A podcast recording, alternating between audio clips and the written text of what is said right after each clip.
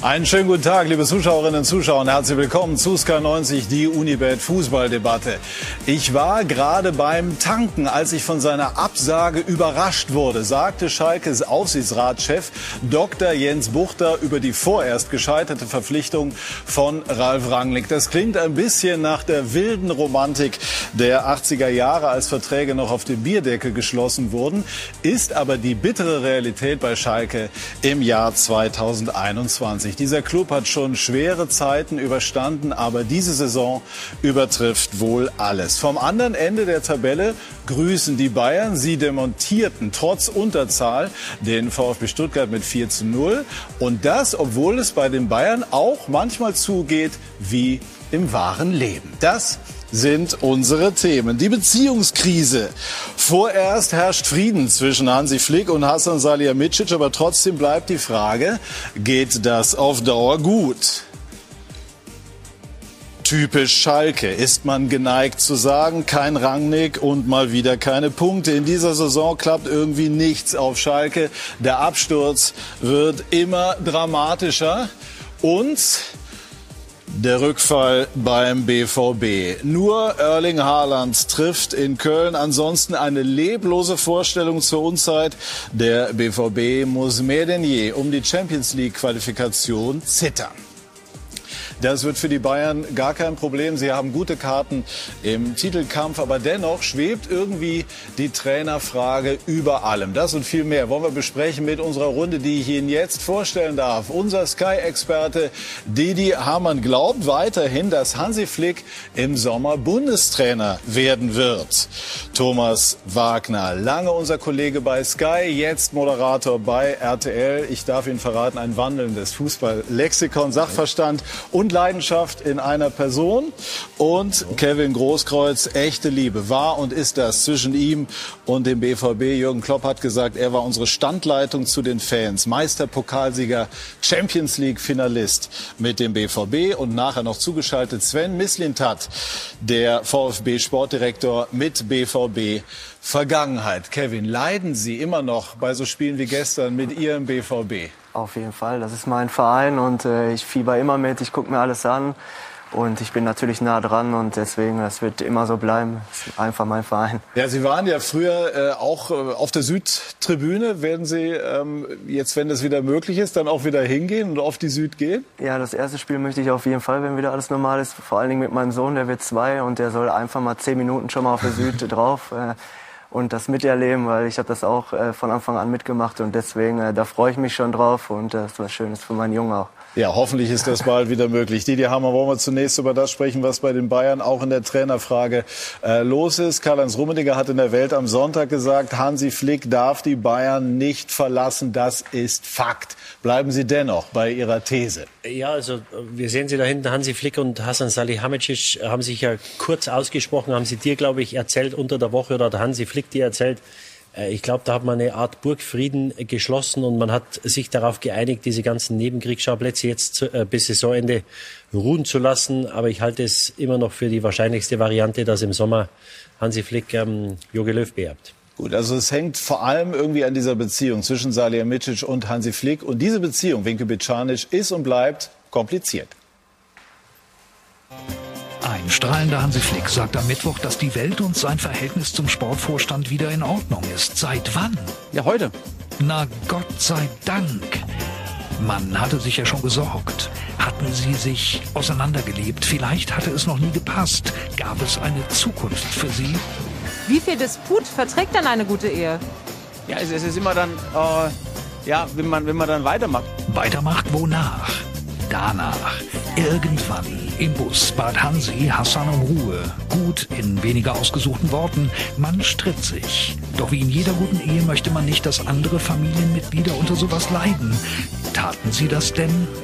Ja, also es war nie Thema bei uns jetzt in der Kabine. Ähm, ich sage jetzt mal, man bekommt es natürlich mit, was, was außerhalb geschrieben wird. Die Presse braucht immer was zum Schreiben, keine Ahnung. Ähm, am Ende des Tages, glaube ich, ähm, wäre es natürlich schöner. Ja, wie gesagt, also. Bei dem Erfolg, der gerade da ist, äh, wenn dann auch Ruhe einkehrt. Ja, wir wollen einfach Erfolg haben zusammen, ne? Aber was war überhaupt los? Missverständnisse, Fehlinterpretationen, verdrehte Worte. Man wird ja gesagt, Hudson O'Doy und, und Dest waren meine, meine Wunschspieler. Das waren von uns die Wunschspieler. Hansi Flick zeigt Größe und Verständnis.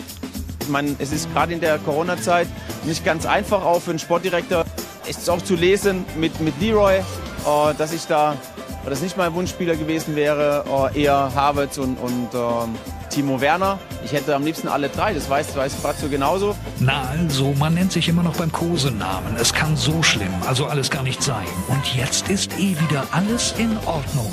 Wir sind beide aufeinander zugegangen und äh, ja und haben das aus der Welt geschaffen und äh, im ganzen Sinne des Vereins und äh, das war das war ein kurzes Gespräch und beide glaube ich sind wir auch äh, was das betrifft sehr sehr optimistisch auch für, für die restliche Saison für die Zukunft auch, auch von uns. Flick bereut, was er getan hat. Salihamidzic lacht schon wieder und hat Flick wohl vergeben. Szenen einer Münchner Und in dieser Ehe gab es gestern ein fulminantes 4 zu 0 gegen den VfB Stuttgart. Das werden wir nachher auch noch besprechen. Aber zunächst, Thomas, wollen wir uns dem widmen, was wir eben auch gehört haben. Kann Karl-Heinz Rummenigge mit dem, was er heute in der Welt am Sonntag gesagt hat, die Dynamik aus dieser Geschichte noch mal rausnehmen? Also meiner Meinung nach nicht. Ähm, auch wenn man hört, was Flick sagt über Salihamidzic und umgekehrt. Ich habe das Gefühl, sie bemühen sich noch nicht mal richtig gute Laune vorzuspielen. Sie sagen, ja, wir haben das ausgeräumt. Ich war auch erstaunt über die Wortwahl von Flick, die es ja da wohl im Bus äh, gegeben hat. Und ich glaube, dass Karl-Heinz Rummenigge einfach zeigen möchte, wir, die Bayern, sind immer noch die Herrscher des Verfahrens. Also mhm. uns müsste man fragen. Und ich glaube, er möchte sich auch ein bisschen positionieren, weil jetzt Uli Hoeneß auch weg ist. Aber für mich bin ganz klar Team Didi. Äh, Sieht auch so aus, als wenn Hansi Flick zum äh, DFB geht, weil ich glaube, das ist nicht mehr zu kitten und Hansi Flick wird sich ja auch selber fragen, ich habe sechs Titel gewonnen, soll ich mich hier ständig ärgern? Und Salihamidzic wird sich fragen, ist er eigentlich der gute Trainer, auch taktisch auf einem Niveau, was man erwarten könnte, wenn man sechs Titel in einem Jahr geholt hat? Ist er das nicht? Ähm, ich will nicht sagen, dass er kein guter Trainer ist, aber ich glaube, er hat letztes Jahr den Erfolg vor allen Dingen deshalb gehabt, weil die Mannschaft Kovac äh, völlig verloren hatte. Er hat Thomas Müller stark gemacht, er hat für eine gute Atmosphäre gesorgt und die sind einfach in den Lauf gekommen. Wir haben eben darüber gesprochen, selbst Di Matteo hat mit Chelsea die Champions League gewonnen. Dass er ein guter Trainer ist, zeigt er auch in diesem Jahr. Aber auf, auf dem ganz oberen Niveau ist, in dem die Bayern denken, Guardiola und sowas, die Bestätigung habe ich noch nicht und ich weiß nicht, ob Pratzo das auch so sieht. Gut, er hat natürlich unter anderem Alaba zum Innenverteidiger gemacht, Kimmich auf die ja, Sechs gezogen, hat er natürlich schon auch diverse taktische Kniffe angewandt. Aber bleiben wir jetzt bei dieser, bei dieser Beziehungs, äh, ja nennen wir es mal Krise oder beim Beziehungsstatus der beiden. Ja, ich, ich glaube, der große Unterschied in, in, in dem Fall ist, Hansi Flick ist nicht nach München gekommen, um Trainer zu werden. Ja? Äh, er ist gekommen, um Co-Trainer oder Co-Co-Trainer zu werden von Niko Kovac. Das lief dann nicht mehr. Dann hat man ihn gefragt, ob er das macht hat er, glaube ich, das erste Spiel gegen Dortmund 4 oder 5-0 gewonnen. Dann hat, äh, hat man Spiel um Spiel gewonnen und irgendwann konnte der Verein nicht mehr anders, sondern hat gesagt, der macht das richtig gut, der bleibt jetzt, der bleibt hier, den lassen wir nicht gehen. Und du hast natürlich, in einem Verein hast du natürlich, der Verein hat Interessen, ja, die, die Marktwerte der Spieler zu wahren, die, die teuersten Spieler, die sollten natürlich spielen, das weißt du, wenn du als Trainer irgendwo hinkommst. Bei Flick war das etwas anders, der ist dann in diese Situation reingerutscht und er hat gesagt, ich mache das so, wie ich das für richtig halte. Mich interessiert nicht, was der Verein über den und den Spieler denkt. Ja, er hat zum Beispiel im Champions League Finale nach 60 Minuten zwei ausgeliehene Spieler mit Perisic und Coutinho eingewechselt. Also kein anderer, äh, kein anderer Trainer hätte das gemacht. Die spielen jetzt, wenn alle fit sind, in der Innenverteidigung. Mit Alaba und Boateng ist die erste, das erste Innenverteidigerpärchen. Das sind zwei Spieler, die im Sommer ablösefrei den Verein verlassen. Ja, ist das im, im, im Sinne, im Interesse ja, des Vereins? Auf der anderen Seite muss der Trainer natürlich immer auf den kurzfristigen Erfolg auch gucken. Ja, aber, aber das ist richtig. Aber du musst natürlich mittel- und langfristig, wenn du weißt, du bist ein, zwei, drei Jahre mhm. da, musst du natürlich auch schauen, was ist nach dieser Saison. Ja? Du hast einen Hernandez auf der Bank, der 80 Millionen gekostet hat. Und da hat natürlich der Verein eine Vorstellung. Der Trainer hat eine andere Vorstellung. Und du hast jetzt im, im Sommer äh, fünf, sechs Spieler geholt. Rocker und Saar spielen überhaupt keine Rolle. Und mein, also ich habe das ja schon vor Monaten gesagt, als, als das bekannt wurde, wie das Verhältnis zwischen den beiden ist. Das hat mit dem DFB oder mit dem Rücktritt von Jogi Löw jetzt eine andere Dynamik bekommen. Nur man muss sich fragen, ob es überhaupt Sinn macht, über den Sommer hinaus DFB hin oder her weiterzumachen. Wenn der Sportdirektor Spieler kauft, die der Trainer gar nicht will. Der Trainer hat sich ein Standing erarbeitet, wo er, glaube ich, schon ein Vetorecht haben sollte, dass Spieler, die er nicht will, nicht geholt werden. Guardiola kam vor sieben oder acht Jahren, der hat gesagt, Thiago oder nix fünf Minuten später war Thiago mhm. da. Und warum soll Flick nicht dasselbe Recht haben oder bekommen, äh, wie es damals bei anderen Trainern war? Und deswegen, äh, so wie es im Moment ist, äh, hilft das weder dem Verein noch dem mhm. Trainer. Kevin, welchen Eindruck haben Sie? Sie kennen ja Joachim Löw auch noch äh, von der Nationalmannschaft, als er Co-Trainer von äh, Joachim Löw war. Mhm. Ey, Hansi Flick kenne ich ja gut. Ja. Äh, der hatte schon viel Einfluss bei, auf, bei der Nationalmannschaft. Löw gesagt? Ja, genau. Ja, ja, Hansi Flick, Hansi Flick hatte genau äh, viel Einfluss schon, äh, muss man sagen. Er hat auch viele taktische Anweisungen gegeben, konnte gut mit den Spielern, hat viele Einzelspräche geführt und äh, ist ein super Typ, den ich äh, kennenlernen durfte und äh, der jetzt äh, mit Bayern auch sehr erfolgreich war und äh, ja, die Meinungsverschiedenheiten äh, bin ich zu weit weg, äh, um da was zu Sind Sie denn sagen. überrascht, dass er so konsequent auftritt? Man dachte ja früher immer, Flick wäre der eher der Typ des Assistenten, der sich so eingliedert ja. in, in dieses ganze Konstrukt. Und jetzt bei den Bayern zeigt er, dass er ein echter Chef ist, der sich auch breit macht, wenn es sein muss. Ja, auf jeden Fall. Äh, ist ja auch sein Recht, ne? weil wenn er so viele Titel holt mit Bayern, er hat alles erreicht und äh, ist schon überraschend, dass er so äh, ja, so konsequent ist, aber wie ich gesagt habe, ist ein super Typ und äh, bestätigt das ja auch. sind das nach deinem Eindruck, Thomas, sind das fachliche Differenzen zwischen ihm und Salihamidzic und oder menschliche? Ich würde sagen beides. Äh, ich glaube, wenn du dich ganz gut verstehst, dann kannst du ja irgendwie auch sagen, wir bewerten Spieler anders. Äh, die hat das eben eindrucksvoll bewertet und dann sagst du, komm, lass uns irgendeine Einigung und eine Sprachregelung finden. Aber Flick, ähm, das muss ich schon sagen, überrascht mich auch, lässt ja eigentlich gar keinen Zweifel daran, dass vieles, was da passiert, ihm nicht passt. Und das machst du natürlich mit jemandem, den du nicht so gerne magst, machst es gerne auch öffentlich. Und seine Karriere ist ja auch total erstaunlich. Du hast das gerade richtig gesagt, mit diesem eigentlich eher zweite Reihe in Hoffenheim Sportdirektor ist der Vertrag aufgelöst worden. In Bammental als Trainer jetzt auch nicht so erfolgreich. Mann für die zweite Reihe und du kommst und du gewinnst einfach alles. Und die Frage, die er sicher stellen muss, willst du eine Ära prägen bei den Bayern, dass du vielleicht in fünf Jahren dreimal die Champions League gewinnst? Oder sagst du, hey, ich habe hier alles gewonnen und dann jetzt Nationaltrainer? Ja, aber das ist genau, das ist doch auch so ein Ding. Ist es das jetzt alles wert, das am Ende irgendwie hinzuschmeißen? Ich meine, Trainer von Bayern München ist nicht, eine, nicht irgendwas. Aber, aber der, der, der Punkt ist ja, Patrick, Natürlich können die Bayern die nächsten fünf Jahre dreimal die Champions League. Vielleicht können sie das machen, was Real gemacht hat, dass sie drei oder viermal die Champions League gewinnen. Das geht aber nur, wenn der Sportdirektor keine Spieler holt, der, die er nicht will. Ja, weil du hast jetzt zwei Kaderplätze besetzt mit Rocker und Saar. Äh, der Marktwert äh, der beiden Spieler ist jetzt die Hälfte oder 25 Prozent dessen, was sie bezahlt haben. Ja, und die haben vier Jahre Vertrag. Das heißt, du kriegst mhm. im Sommer wahrscheinlich gar nicht los. Wenn du jetzt im nächsten Sommer oder diesen Sommer, wenn du nochmal vier Spieler holst oder fünf Spieler, wovon zwei oder drei keine Rolle spielen. Dann hast du vier oder fünf Kaderplätze besetzt mit Spielern, die der Trainer nicht will. Dann werden wir nächsten März nicht über die Bayern als Tabellenführer sprechen, sondern vielleicht als Dritter oder Vierter. Ja, weil du kannst die Saison nicht mit 14, 15 Spielern durchspielen. Und du musst einen gemeinsamen Nenner finden. Das heißt, die müssen sich zusammensetzen. Sie haben zu dir, glaube ich, gesagt, Hansi Flick hat gesagt, äh, das war eine kurze Aussprache. Ja, das ist so ein tiefgründiges Problem. Ja, wenn es um die Transferpolitik geht, das ist nicht in zwei Minuten abgetan. Aber warum sagt, also Karl-Heinz Rummenigge, sagt er nicht einfach mal so, wir halten den? Da steckt ja was dahinter. Oder wollen die Bayern jetzt Zeit gewinnen, um den Trainermarkt ja. zu sondieren auf höchstem Niveau? Du willst natürlich versuchen, jetzt Ruhe hineinzubringen, weil wir haben jetzt Unruhe bei den Bayern und das kann ganz, Kimmich hat es ja gesagt, das kann ganz schnell eskalieren. Wenn da mal ein, zwei schlechte Ergebnisse kommen, Sie haben mit Paris einen schweren Gegner in der Champions League, das kann ganz schnell eskalieren. Und was soll er denn andere sagen? Und, und Karl-Heinz Rummenigge ist anscheinend der einzige oder der engste Ansprechpartner von Hansi Flick. Ja, das Verhältnis, das er mit Rummenigge hat, das sollte Hansi Flick eigentlich mit dem Sportverstand haben, weil die mhm. sprechen über die sportliche Ausrichtung, ähm, über das, was äh, über die Saison hinaus äh, passiert. Und ähm, ich möchte jetzt nicht sagen, das ist ein Lippenbekenntnis, aber was soll er denn sagen, wenn er sagt, na ja, wir setzen uns im Sommer zusammen, dann wird diese, diese Mühle natürlich noch mhm. sehr viel schneller werden, wie sie eh schon ist. Ja, Flick ist natürlich auch unheimlich beliebt, auch bei den Bayern-Fans. Also wenn du jetzt natürlich als Rummenigge sagst, ja gut, der Hansi, der kann ruhig zum DFB, weil wir haben hier eine Notlage, das kannst du ja eigentlich auch schlecht machen. Vor allen Dingen, ich weiß auch nicht, wie der DFB agiert. Bierhoff müsste ja jetzt vielleicht dann noch mal anrufen. Du, Kalle, kannst du dir vorstellen, dass wir den Hansi Flick bekommen? Und auch das Oder Flick geht selber zu genau. Rummenigge und sagt, na ja, ich würde mir das gerne anhören. Wie, wie, wie er es bei den meisten vorherigen Stationen gemacht hat. Also in Hoffenheim ist er selber gegangen, beim DFB hat er, glaube ich, auch noch Vertrag gehabt. Das heißt, wenn er nicht mehr will oder ja. Wenn er, wenn er genug hat, dann geht er. Und es ist natürlich auch eine Phase der Saison. Viertelfinale Champions League. Meisterschaft ist noch nicht ganz eingetütet. Da kannst du jetzt eigentlich wahrscheinlich auch nicht als Flick sagen, ähm, ich gehe jetzt übrigens zum DFB, sondern alle müssen auch vermitteln. Das Wichtigste ist Bayern München.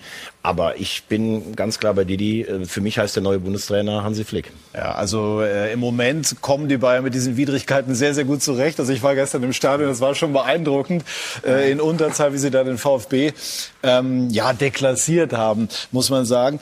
Äh, Josua Kimmich hat unter der Woche was Interessantes gesagt zu diesem Thema. Er hat dann eben auch gesagt, es dürfen nicht, es darf nicht so viel Zündstoff nach von innen nach außen drängen. Ist das immer ein gefährlicher Punkt bei solchen Dingen, wenn die Mannschaft das doch irgendwo auch spürt, auch wenn Spieler immer sagen, interessiert uns nicht. Ganz so ist es, glaube ich, nicht, oder? Ah, ich glaube schon, dass dir das nicht interessiert, äh, weil wenn du auf dem Platz stehst, willst du gewinnen und äh, da beschäftigst du dich nicht mit so, glaube ich, äh, das, äh, ja. Mit so übergeordneten Themen dann nee, jetzt, so, ne? auf, ich, also ich war so, da hat mich nicht interessiert. Ich wollte das Spiel gewinnen und äh, will erfolgreich sein. Und ich glaube, die Bayern kriegen das auch hin. Die haben das immer hinbekommen und äh, und spielen ja auch wieder überragende Fußball, muss man sagen. Gestern in Unterzahl äh, haben sie das sehr gut gemacht und deswegen sieht man ja, dass die Mannschaft äh, ja, das äh, nicht belastet. Ja, absolut, weil gestern äh, muss man schon sagen, eine Machtdemonstration. Wollen die Bayern ähm, an Nagelsmann rangehen? Das wird auch immer so kolportiert. Also muss man die Aussage von Rummenigge möglicherweise, wir spekulieren, vor diesem Hintergrund äh, deuten, dass sie Zeit brauchen, um zu gucken, ob so etwas möglich wäre? Nochmal, wenn Hansi Flick zum DFB gehen will, dann ist es, glaube ich, äh, unheimlich schwer, ihn davon abzuhalten. Und nochmal, so wie die, die Konstellation im Moment ist, glaube ich, könnten beide Seiten, obwohl sie sehr erfolgreich sind, wie du sagst, und vielleicht nochmal die Champions League gewinnen, könnten beide Seiten Interesse haben, zu sagen im Sommer, wir, wir, wir gehen getrennte Wege. Einmal nur ein Gedanke dazwischen. Wäre es auch umgekehrt denkbar, dass äh, die Bayern sagen, wir wollen Flick unbedingt und wenn sich das Verhältnis zum Sportdirektor nicht verändert, müssen wir über dessen Position zumindest nachdenken? Ja, also dass beide nächstes Jahr in der Konstellation weiterarbeiten, halte ich für ausgeschlossen. Also wenn, ausgeschlossen. Wenn, das halte ich für ausgeschlossen. Wir wissen ja, dass, wie, wie ich gerade gesagt habe, Hansi Flick scheint äh, der engste Vertraute von Karl-Heinz Rummenigge zu sein und umgekehrt. Und wir wissen ja um die Beziehung von Hasan Salihamidzic mit äh, Uli Hoeneß, der ihn ja in diesen, Position, in diesen Posten äh, befördert hat oder gebracht hat. Ähm, dass sie so weiterarbeiten, halte ich für ausgeschlossen. Es wäre dann der nächste Schritt, wenn der Trainer bleibt. Was heißt das für die Zukunft des äh, Sportvorstandes? Ähm, aber das sind äh, interne Sachen. Das muss dann der Aufsichtsrat gegebenenfalls mhm. ähm, entscheiden. Und wenn Hansi Flick zum DFB gehen sollte, dann brauchen sie natürlich einen Trainer. Für mich wäre Nagelsmann die, die logische Lösung. Da werden die Leipziger natürlich auch andere Gedanken und Absolut, Ideen haben. Ja. Ähm, aber mit Sicherheit wäre, könnte ich mir vorstellen, dass das äh, der, der erste Ansprechpartner der Bayern wäre. Jetzt kann man ja auch sagen, Thomas, ähm, Uli Hoeneß und Karl-Heinz Rummenigge haben sicher, das ist auch legendär, immer wieder auch äh, verbale Duelle äh, geliefert, wie man so gehört hat. Da ging es auch äh, immer recht kompakt und kernig zur Sache. Das hat ja letztlich dem Erfolg auch nicht geschadet. Wäre das nicht auch vorstellbar bei Salihamidzic und Flick? Ich glaube allerdings, dass das eine andere Ebene ist. Rummenigge und Hoeneß haben sich dann teilweise duelliert. Da ging es ja auch immer darum, wer hat mehr Macht. Aber in der Chefetage, hier ist es Tagesarbeit. Und ich fand auch eben das Beispiel Hernandez richtig. Alaba geht und du lässt Hernandez trotzdem kaum spielen. Wenn du als Trainer ein Jahr weiter denkst, musst du den ja irgendwann auch mal aufbauen mhm. auf dieser Position. Und ich glaube, Salihamidzic ist jemand, der die Bayern so lebt, der, der für diesen Verein sterben würde. Und bei Flick habe ich eher den Eindruck, der fühlt sich wohl da. Aber ist er der, der fünf fünf Jahre da arbeiten will. Also die Frage, wirfst du Micic raus, um Flick zu halten, die du eben gestellt hast, würde ich mit einem klaren Nein beantworten. Und Nagelsmann hätte natürlich noch die charmante Note, A, ist er ein super Trainer und B, das haben die Bayern ja auch das ein oder andere Mal in der Vergangenheit bei Spielern ja. schon mal gemacht, man hätte den Hauptkonkurrenten vielleicht um einen außergewöhnlichen Trainer auch noch geschwächt. Obwohl das ja angeblich nie eine Rolle spielen nee, soll, wie die Bayern immer mannhaft äh, versichern. Also das Mach wird Dortmund. Ja, genau, das wird, ich habe mal was von dem Namen Götze gehört, aber ähm, wir schweifen ab. Unser Sky-Experte Lothar Matthäus wird heute runde 60 Jahre alt. Wir gratulieren an dieser Stelle schon mal ganz, ganz herzlich und wir werden, lieber Lothar, diesen Ehrentag heute bei Sky gebührend begehen und haben viele Gratulationen eingesammelt. Gleich mehr dazu bei Sky 90 die Unibet Fußballdebatte. Und jetzt hören wir auch schon mal rein. Lothar, erstmal herzlichen Glückwunsch zu deinem 60. Geburtstag. Du hast dich überragend gehalten. Wie du hinten an der Tafel sicherlich als Experte sofort erkennst, fehlt da ein Namensschild, nämlich hier auf der 6 Lothar Matthäus, ich hätte dich gerne in meinem Team, heute noch wie damals als Box-to-Box-Sechser mit dem Herz am rechten Fleck, unglaubliche Mentalität, unglaublicher Siegeswillen, dazu noch extrem erfolgreich, das bräuchten wir auch. Einen schönen Ehrentag und bis bald. Ciao, ciao.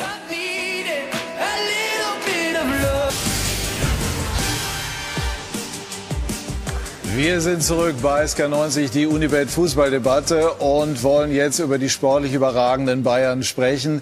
Robert Lewandowski, ich war im Stadion, es ist immer wieder eine Show, das muss man sagen. Thomas Hitzelsberger, der Sportvorstand oder der Vorstand des VfB, hat gesagt und Ex-Nationalspieler, das war irgendwas über Weltklasse, was er da gestern abgeliefert hat.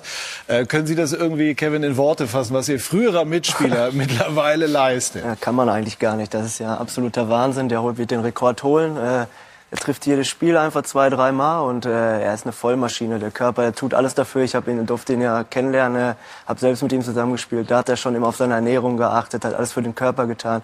Ja, und die Entwicklung ist ja einfach genial. Und Wie ist er denn früher so aufgetreten, als er gekommen ist? War er eher so ein schüchterner Typ oder schon sehr selbstbewusst? Ne, der war eher schüchtern. Er konnte ja auch kein Deutsch und äh, war ja, ruhig und äh, es war ja auch überraschend, dass er dann hinterher gespielt hat. Hätte Lukas Barres sich nicht verletzt halt, Ja. äh, hätte er gar nicht gespielt. Und äh, so ist der Fußball und jetzt äh, dann hat er sich so entwickelt und das ist ja, ja, ist ja Weltklasse einfach. Was hat man denn damals schon im Training sehen können?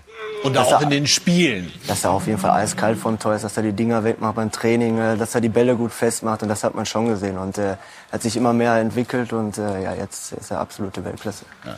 Didi hat ja über Wochen hinweg äh, darauf beharrt, dass es mit den 40 Toren, also mit dieser berühmten Rekordmarke von Gerd Müller schwierig werden könnte. Aber ich glaube, gestern, Didi, haben Sie da inhaltlich kapitulieren müssen, richtig? Ja, äh, habe ich. Aber, es Aber leichten Herzens. Na, absolut. Ich, ich gönne es ihm auch und ich wünsche es ihm auch. Nur, wenn ich dann sage, eine Woche, dann trifft er dreimal, sage ich, nee, jetzt packt das, die nächste Woche trifft er dann nicht, was im Moment nicht passiert. Dann sage ich, nee, jetzt, äh, äh, jetzt schafft das nicht mehr. Also ich bleibe dabei, dass er es nicht schafft. Es sieht natürlich so aus, ich wünsche es ihm, ich gönne es ihm. Ähm, er hat natürlich letzte Woche, glaube ich, dreimal Aluminium getroffen mit Bremen, also er könnte schon sehr viel näher sein. Aber was er gestern wieder gezeigt hat, wie er auch den Kopfball macht nach der Müller-Flanke, ähm, er, er ist einfach der komplette Spieler und er schießt nicht nur, ich glaube, der Bomber hat Den kaum, wir eben gesehen haben, Gerd Müller. Genau, der hat kaum Tore außerhalb des 16ers geschossen. Ja, und wahrscheinlich auch nicht so viele Kopfbälle. Der Lewandowski er kann aus 20 Metern Tore machen mit beiden Füßen. Er macht die Kopfbälle, er macht die Abstauber, also er kann jedes Tor schießen. Und ich glaube, das macht ihn so gefährlich. Und die andere Sache ist, wenn du diese Anzahl Tore schießen willst in der heutigen Zeit, da musst du fit bleiben. Ja, weil diese, diese Phase, wo du dann mal in Phase hast, zwei Wochen weg bist, dann brauchst du wieder ein, zwei Spiele, bis du drin bist. Das kannst du dir natürlich nicht erlauben, wenn du 40 Tore machen willst. Und das ist schon beeindruckend mit, mit dieser Muskelmasse, die er hat, die er hat. Äh, ich kann mich nicht erinnern, wann er das letzte Mal verletzt war. Ja, Nein, also nein, das, ist, ja- das ist unglaublich, das ist auch kein Zufall. Jede, alle drei Tage spielt er. Ja, Wahnsinn. Ne? Und äh, Thomas, ich habe gesagt, wandelndes Fußballlexikon, also vermutlich noch jedes einzelne der 365 Bundesliga-Tore von Gerd Müller im Kopf. So für unsere Generation ist natürlich Gerd Müller irgendwie auch der Held, der fast über allem steht. Aber man muss sagen, Lewandowski ist auch für die Ewigkeit. Also ich muss ehrlich sagen, ich hätte es nie gedacht mit 40 Toren und ich finde es irgendwie auch ein bisschen schade, weil Gerd Müller ist halt einfach so, du bist früher aufgewachsen und da hast du gesagt, das ist der größte deutsche Torjäger aller Zeiten. Ich glaube, wenn er sich nicht doch noch verletzt, der Lewandowski, dann würde er den Rekord natürlich packen. Und ich finde das, was Kevin auch beschrieben hat. äh, Ich glaube, er ernährt sich ja umgekehrt. Er fängt mit dem Nachtisch an und isst sich von hinten nach vorne durch. Und er macht ja so viele Extraschichten. Der ist ja nie verletzt. Wenn du früher in der Bundesliga gespielt hast, was mussten die Stürmer teilweise, wenn da so ein Uli Borowka kam oder sowas, dann bist du auch mal ein paar Wochen ausgefallen. Und der hält ja immer dagegen. Und erstaunlich finde ich auch, man hat ja bis vor zwei Jahren noch darüber diskutiert, ob er international eigentlich so stark ist. Klar, mit euch hat er damals vier Tore gegen Madrid gemacht. Und letztes Jahr im Finale zum Beispiel gegen Paris war er jetzt auch nicht so der entscheidende Spieler. Da war er neuer der Spieler. Aber dieser Titel, auch der des Weltfußballers, hat bei ihm irgendwie so für eine Zufriedenheit mit sich selbst und den Bayern gesorgt, die aber sich ausdrückt, dass er noch gieriger ist. Also man sieht einfach auch, was professioneller Lebensstil dann letztlich auch ausmachen kann. Er hat auch so, habe ich so das Gefühl, so ein 360-Grad-Radar. Der, der hat auch ein Gespür dafür, wann Gegenspieler kommen. Also das bewahrt ihn auch vor Verletzung. Und der Körper ist natürlich einfach äh, unglaublich. Ein fantastischer Stürmer. Und Sven Mislintat, der Sportdirektor des VfB Stuttgart, hat das gestern zwar auf der einen Seite sicherlich bewundert, aber auf der anderen Seite auch erleiden müssen. Herzlich willkommen, Sven. Schön, dass Sie sich die Zeit nehmen. Sind Sie den Bayern äh, in gewisser Form dankbar für die kostenlose Lehrstunde gestern gewesen oder überwiegt der Ärger darüber, dass man da eben doch 0-4 verloren hat? Ja, Stunde ist richtig. Äh, freuen tut man sich nicht darüber. Es ist aber trotzdem definitiv so, dass wir das gerne nehmen äh, im Sinne von Lerneffekt. Also wir haben Anschauungsunterricht bekommen vom Feinsten und leider auch von Levi. Ja, und leider hat sich auch, wir haben ja gestern äh, gemeinsam ein Interview schon im Stadion gehabt, da hat sich schon angedeutet, die äh, Schwere der Verletzung von Wamangituka bestätigt. Ähm, wie genau lautet die Diagnose und, und, wann hat sich so final so herausgestellt, Sven? Oh. Ja, wir haben die Bilder heute Morgen gemacht. Um, um 10 Uhr hatten wir dann ungefähr die Gewissheit, die aber gestern schon eigentlich Mhm. Ähm, die Befürchtung war, dass es das vordere Kreuzbandriss ist, mhm. äh, was gerissen ist. Das klassische Ausfallzeit sind normalerweise sechs bis acht Monate. Und äh, Gott sei Dank jetzt keine weiteren Kollateralschaden im Knie äh, zu befürchten, aber tut uns weh und ist natürlich extrem bitter für den Jungen. Hatten Sie Kontakt zu ihm heute schon mal? Ihr konnten ihm ein bisschen Mut zusprechen? Ja, also jetzt persönlich noch nicht, weil die Bilder haben wir ein bisschen außerhalb gemacht, aber natürlich mhm. über die mhm. Docs hatten wir Kontakt, ähm, Mut zu sprechen. Klar, das ist, äh, natürlich nimmst du den Jungen in den Arm, das haben wir gestern schon gemacht und auch abends mit ihm noch gesprochen und ihm auch natürlich volle Unterstützung in jeder Phase, äh, unabhängig der heutigen Untersuchung zugesagt. Ähm, wie gesagt, leider hat sich bestätigt, die, die Docs auf dem Platz, wenn sie einen Schubladentest machen, sind eigentlich sehr schnell, mhm. sehr gut in der Diagnose und ähm, aber Silas ist, äh, ist ein Monsterjunge, ganz klar im Kopf, äh, der wird äh, wiederkommen, stark wiederkommen und wichtige Spiele für uns machen. Ja, der Schubladentest, der immer gemacht wird, um zu gucken, ob eben das Kreuzband in Mitleidenschaft gezogen worden ist. Also von uns natürlich auch die besten Genesungswünsche an ihn. Äh, Kevin, was bedeutet der Ausfall von Wamangituka, der unglaublich schnell ist und ja. torgefährlich für den VfB? Ja, ein Wahnsinnsspieler. Ich glaube, der hat auch viele Angebote gehabt von anderen Vereinen und er spielt eine Wahnsinnssaison und das tut natürlich weh. Als Fußballer weiß man selbst, wenn man so eine Verletzung hat und er ist ein junger Spieler, ist natürlich sehr bitter. Ich hoffe, er kommt stark zurück und äh, kann wieder zeigen, was er drauf hat. Sven, hatten Sie gestern den Eindruck, dass die Bayern sozusagen durch diesen Adrenalinschub des Platzverweises gegen Sie noch mal zusätzlich gereizt waren? Ich muss gestehen, ich hatte die Befürchtung schon, als äh, war Eingriff und äh, Alfonsos Karte die rote wurde, habe ich schon unserem Präsidenten gesagt, dass das Spiel jetzt deutlich äh, nicht, nicht einfacher werden wird. Er hat mich dann zwar einmal kurz komisch angeguckt, aber das ist dann doch schon die Erfahrung, die man hat. Ähm, das, das ist wirklich ein bisschen verrückt. Wir haben in den ersten 15 Minuten, glaube ich, ein Top-Spiel gemacht. Wir waren äh, extrem präsent, hatten Chancen auch wirklich ein Tor zu machen. Selbst ja in Gleichzahl noch, aber dann kamen halt diese knapp zehn Minuten, die das Spiel verändert haben, wo man diese wahnsinnige Qualität sieht, halt gestern besonders von Robert und Thomas Müller, der meines Erachtens äh, den, den Mann weniger schon kompensiert hat. Ich habe es äh, dir, Patrick, ja gestern schon im Interview gesagt, äh, direkt nach, äh, nach dem Spiel, ähm, wenn du einen Müller da hast, der das Ganze anschiebt, coacht und sie dann mit der Präzision spielen, ähm, dann tut das weh.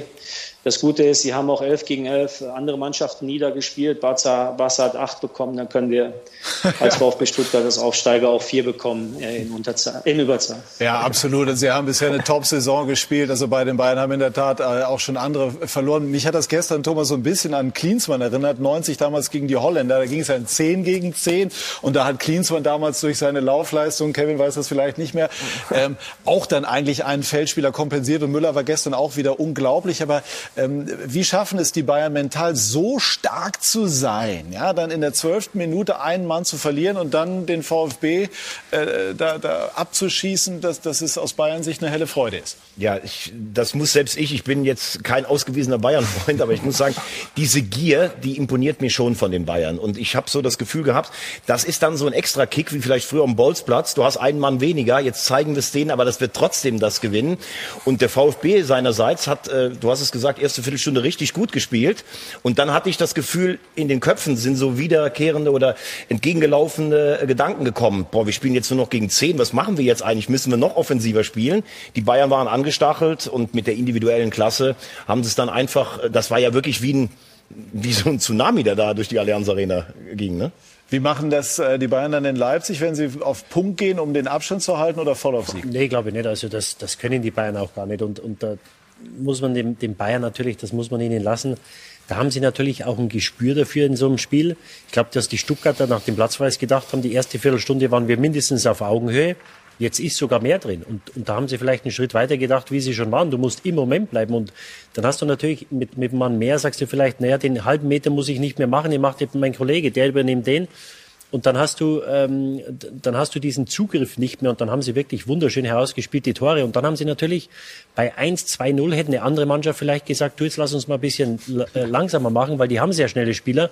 Jetzt lass uns mal Vorsicht machen, weil jetzt haben wir uns eine gute Ausgangsposition äh, geschafft. Jetzt, jetzt warten wir erstmal ab. Aber da merken sie dann, dass der Gegner verwundet ist und dann beißen sie nochmal zu und nochmal und dann machen sie das Ding zu innerhalb von einer halben Stunde und in der Halbzeit ist 4-0 und das Spiel ist erledigt. Wir haben Sven eben schon über Robert Lewandowski äh, natürlich gesprochen und Sie waren ja ganz maßgeblich an seiner Entdeckung beteiligt. Was haben Sie damals in jungen Jahren in ihm gesehen? Also ich finde, ähm, dass, dass, dass wir in Dortmund sehr gut erkannt haben, dass Robert ein maximal kompletter Spieler ist, was er ja heute auch zeigt. Ähm, er war körperlich noch nicht ganz so stark, aber er hatte schon diese, diese Movements, sich rausdrehen zu können, in jeder Phase des Spiels ähm, attackieren zu können, Ball behaupten zu können. Bei Robert hat man ja das Gefühl, er kann, kann auch ein Weltklasse-Achter spielen. Ja, äh, der hat angefangen dann in Dortmund, ähm, als Shinji Kagawa sich verletzt hat, hinter Lukas Barrios so auf einer neuneinhalb, zehn zu spielen. Da hat er sich nochmal weiterentwickelt. Also er ist in jedem Raum ähm, eigentlich äh, auch torgefährlich. Links, rechts, Kopfball haben wir gestern gesehen. Außerhalb der Box, innerhalb der Box, attackiert den ersten Pfosten äh, wie kaum ein zweiter. Ähm, da hat man viele Dinge von erkannt. Ähm, aber natürlich muss man auch ganz klar sagen, dass die Arbeit von Jürgen Klopp mit ihm ein entscheidender Faktor auch war, ihn weiterzuentwickeln. Und das hat Fisch gerade schon richtig, Entschuldigung, Kevin gerade richtig gesagt. ähm, ähm, es ist einfach so, dass, äh, dass, der, dass Robbie einfach ein Monster ist, was Professionalität angeht. Also was das, die Arbeit mit seinem eigenen Körper angeht. Robbie wird mit Sicherheit bis 36 auf dem Top-Niveau spielen können. Ähm, den kann kaum etwas stoppen. Wir hatten eine, eine Situation vor dem Champions League Endspiel, wo ich gesagt habe, jeder andere Spieler hätte sich einen Kreuzbandriss gezogen. Aber Levy ist so stabil, so, so wahnsinnig ähm, intensiv in seinen Trainings gewesen, dass er einfach einen der robustesten Körper hat im Profifußball und das sieht man Woche für Woche. Wann war die Situation? Das war, wenn ich mich recht erinnere, war das irgendwie ein paar Wochen vor dem Champions League Endspiel.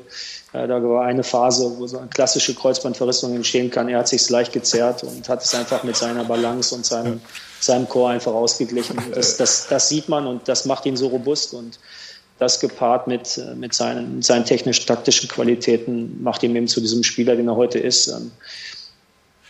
Äh, Fisch, habe ich jetzt eben gehört. Ja. Da müssen Sie jetzt bitte einmal Aufklärungsarbeit leisten. ja, ist mein Spitzname Fisch, äh, weil ich zu jedem halt immer gesagt habe, Fisch, du Fisch, einfach so ein Spruch und äh, Scherze gemacht. Und äh, seitdem an heiße ich Fisch. Nennt mich jeder, so heiße ich auch auf Instagram. Und deswegen hat das gesagt, ja, Sven. Ja. Was haben Sie denn damals in Kevin Großkreuz so gesehen, der ja dann auch eine sehr respektable Karriere hingelegt hat? Ja, Kevin war ja schon, war ja eigentlich schon ein Junge aus unserer Akademie, der dann wie Marco Reus auch zu LR Aalen den Umweg gefunden hat. Äh, und die haben dort eine, eine faszinierende Zweitligasaison gespielt. Das, das ähm, muss, man, muss man einfach sagen. Ich kann mich erinnern, einer unserer wichtigsten Scouts war der Erste, der einen Kevin mit angeguckt hat. Und äh, Kevin hatte eine Körpersprache, als wäre er nach drei Minuten kaputt. Er hat immer die Hände in den Hüften gehabt. Und äh, Heinz Redepenning ähm, heißt dieser wunderbare Mensch, mit dem ich damals arbeiten durfte, der gesagt hat, ah, der Großkreuz, der kann nicht laufen. Und dann haben wir aber Gott sei Dank äh, festgestellt, dass, äh, dass, das, dass nur Arbeit an seiner Körpersprache notwendig nicht an seiner Lunge und seiner Fitness. Ähm, ja, Kevin war, Kevin war ein wichtiger Transfer für Borussia Dortmund, weil er so ein bisschen die Seele des Spiels verkörpert hat. Ähm, einfach diese Verbindung war zwischen, zwischen der Süd und, und, und uns auf dem Feld. Ich kann mich erinnern, wo wir ein ganz wichtiges Spiel in Wolfsburg gewonnen haben, wo er relativ gefährlich auf den Zaun geklettert ist. Ähm, das, das, ist, das ist Kevin, was, was ihn total ausgezeichnet hat, mit, mit Herz und Leidenschaft für den Club zu spielen bei der Integration der Spieler. Shinji Kagawa, mit ihm hat er ein Zimmer geteilt zu Beginn. Äh, das war ein Weltklasse-Duo, muss man echt sagen. Das war, äh, eine coole Zeit und äh, der Kevin war ein wichtiger Faktor für diese Mentalität in der Gruppe und ähm, das werden ihm die Dortmunder nicht vergessen, zumal er ja selber einer von diesen Jungs ist. Ja, wie lange haben Sie dann in Wahrheit durchgehalten auf dem Platz? Also zehn Minuten oder ab wann wurde die Körpersprache wieder wackelig?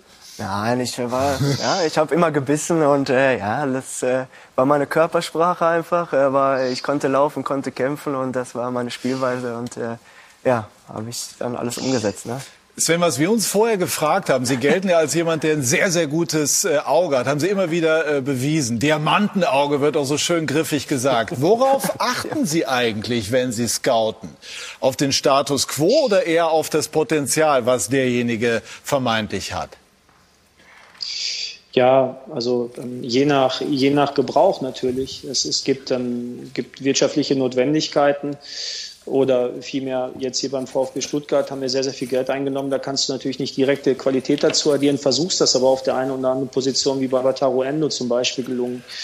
Ähm, aber es war immer so, dass, ähm, dass neben dem Potenzial, was ein Spieler hat, ähm, auch diese, diese persönliche Ebene für mich ganz wichtig ist, also eine Verbindung zum Spieler aufzubauen sehr früh um eben halt auch durch Phasen zu kommen, wo Potenzial zwar zur Qualität wird, aber wo es auch mal einen Rückschlag gibt oder wo Geduld gefragt ist, ähm, da einfach ein hohes Vertrauensverhältnis zueinander aufzubauen. Das, das hilft ungemein. Und ähm, das ist, glaube ich, ganz wichtig, um sehr langfristig gut miteinander arbeiten zu kommen. Vor allem, wenn man junge Spieler holt, die, die, die erstmal Zeit brauchen zur Entwicklung. Ich möchte da vielleicht einen Tongi Kolibali und Matteo Klimowitz nennen, die in der Zweitligasaison bei uns äh, vielleicht kumuliert, ich habe es nicht nachgerechnet, 500, 600, vielleicht 800 Minuten gespielt haben mhm. und dies Jahr beide schon über 20 Spiele haben als Einwechselspieler oder als Startspieler. Und das ist ein hartes Jahr. Und da muss man ein sehr gutes Verhältnis miteinander haben. Und das ist uns unheimlich wichtig beim VfB, mir persönlich, seit, seitdem ich im Fußball arbeite, wichtig, dass man einen strengen, strengen Bund, mit, also eine sehr, sehr gute Verbindung miteinander hat. Und dann ist viel möglich. Und dann braucht man natürlich, darf man auch nicht vergessen, einen guten Trainer, den wir mit, mit Klopp natürlich einen sensationellen hatten in der Spielerentwicklung auch und, und diesen Spirit in eine Gruppe zu bekommen. Und das haben wir hier mit Rino jetzt halt auch gefunden, der, ähm, der das auch hervorragend kann. Sven, ich nehme die Runde noch mal kurz mit rein. Wer ist beim VfB momentan? Gibt viele spannende Spieler. Der interessanteste?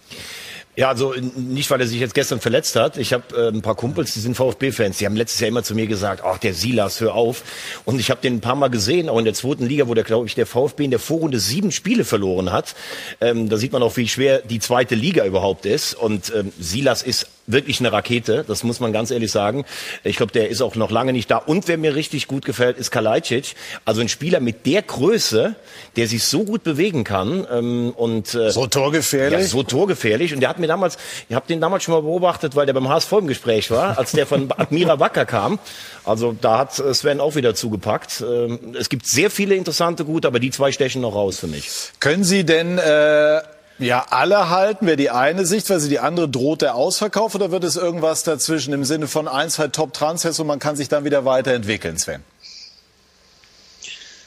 Gut, das, das ist ganz grundsätzlich hängt das immer von wirtschaftlichen Rahmenbedingungen ab. Die können wir jetzt nicht komplett einschätzen, da wir eben die Corona-Pandemie haben und wir immer nicht genau wissen, wann spielen wir mit Zuschauern und wann nicht. Und das hat natürlich auch einen Einfluss darauf, ob und zu welchen Preisen man verkaufen kann oder muss.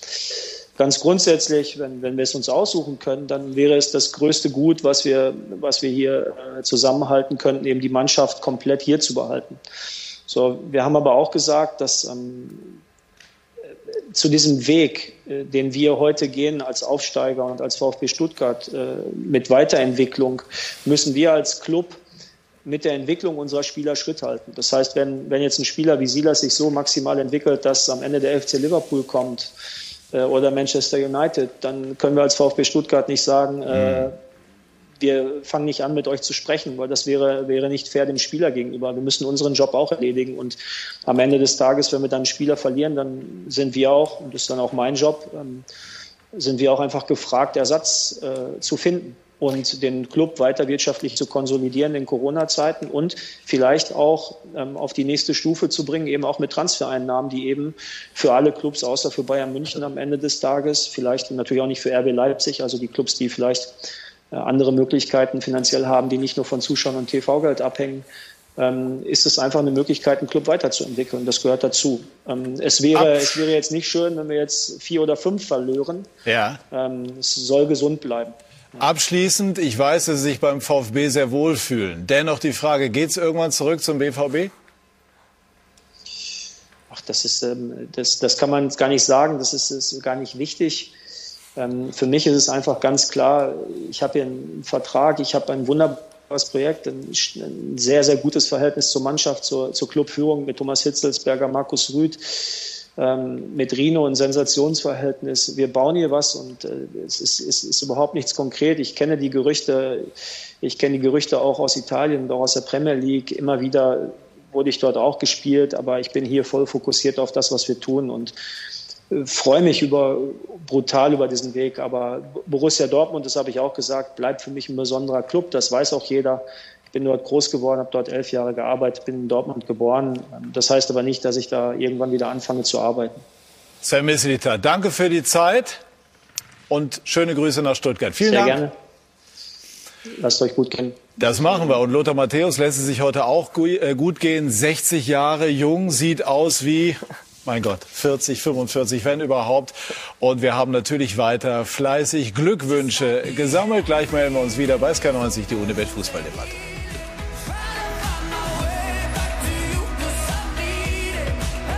Glaube, er kann in jeder Mannschaft heute auch noch spielen. Ähm, vielleicht ein bisschen disziplinierter, auch in seinem Privatleben, aber ansonsten glaube ich, rein fußballerisch ähm, kann er jeder Mannschaft, kann er jeder Mannschaft weiterhelfen. Und äh, ich hätte ihn natürlich klar von seiner Art, wie er gespielt hat, äh, gerne in meiner Mannschaft.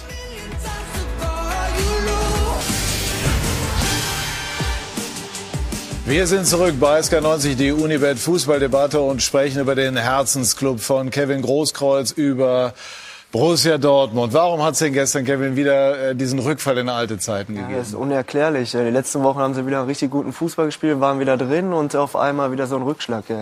Und äh, da fehlt mir immer so ein bisschen der letzte Biss, das Spiel unbedingt gewinnen zu wollen, wie bei Bayern zum Beispiel der Fall ist. Und äh, ja, da fehlt einfach, ich weiß auch nicht, da ein bisschen. Doch fehlt eine. Mentalitätsfrage, die man ja eigentlich schon überwunden geglaubt hatte?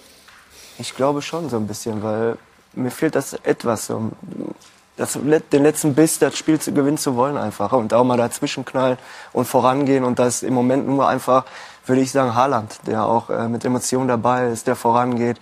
Und das fehlt schon bei Borussia Dortmund im Moment. Ja, ähm, ich sehe vielleicht Delaney noch, wenn er spielt. Ja, der- das ist ja. jemand auf der Sechs und Hummels eigentlich schon ähm, so von hinten raus. Aber insgesamt ist das schon richtig. Fehlt mir so diese Besessenheit, wenn man sieht, wie unsicher der erste FC Köln in der ersten Viertelstunde gestern war. Wenn du ein zweites machst, dann kannst du die wahrscheinlich sogar richtig äh, abschießen. Aber der FC, das muss man dann auch sagen, hat sich ins Spiel reingekämpft. Dortmund hat ein bisschen was liegen lassen und das ist ja eigentlich schon ein Phänomen so auch der letzten Jahre. Und jetzt hieß es überall, ja Wunder Terzic und der gewinnt alles. Also so ganz, glaube ich, kann er das auch nicht drehen in den paar Wochen. Und man muss natürlich auch sagen, es gibt auch individuelle Fehler. Also Meunier, belgischer Nationalspieler, der hat auch schon ein gutes Turnier gespielt, auch in der, in der, bei PSG in der Champions League. Aber ganz ehrlich, was der für eine Saison spielt, was der für Fehler macht auf dem Niveau, also das finde ich schon echt bedenklich, muss ich sagen. Ja, und Bellingham auch. Also, er ist natürlich ein junger Spieler, ist ganz klar. Der kommt hier nach Deutschland. Äh, nur ist in den letzten Wochen immer wieder durch Undiszipliniertheiten aufgefallen und auch gestern wieder den Elfmeter, den er hergibt. Ja, also er macht keinen, er unternimmt keinen Versuch, da den Arm aus der Schussbahn zu nehmen. Und das sind halt Sachen, die kannst du dir nicht erlauben. Dann wird sogar gegen verunsicherte äh, Kölner wird es schwer. Und was ich vorhin gesagt habe, dass die Bayern eben Situationen erkennen, wo sie wissen, die sind verwundbar. Und da, jetzt beißen wir zu, wir machen, da, wir machen den Deckel zu. Das, das können die Dortmunder nicht, aus welchen Gründen auch immer. Und äh, natürlich haben sie sich ein Stück weit stabilisiert, aber wir dürfen nicht vergessen, Sevilla hat sie fast 90 Minuten an die Wand gespielt, äh, vor zehn Tagen, glaube ich, wo sie dann noch Glück hatten, äh, dass, sie, dass sie eingezogen sind ins Viertelfinale, was ein großer äh, Verdienst ist natürlich von Terzic und der Mannschaft.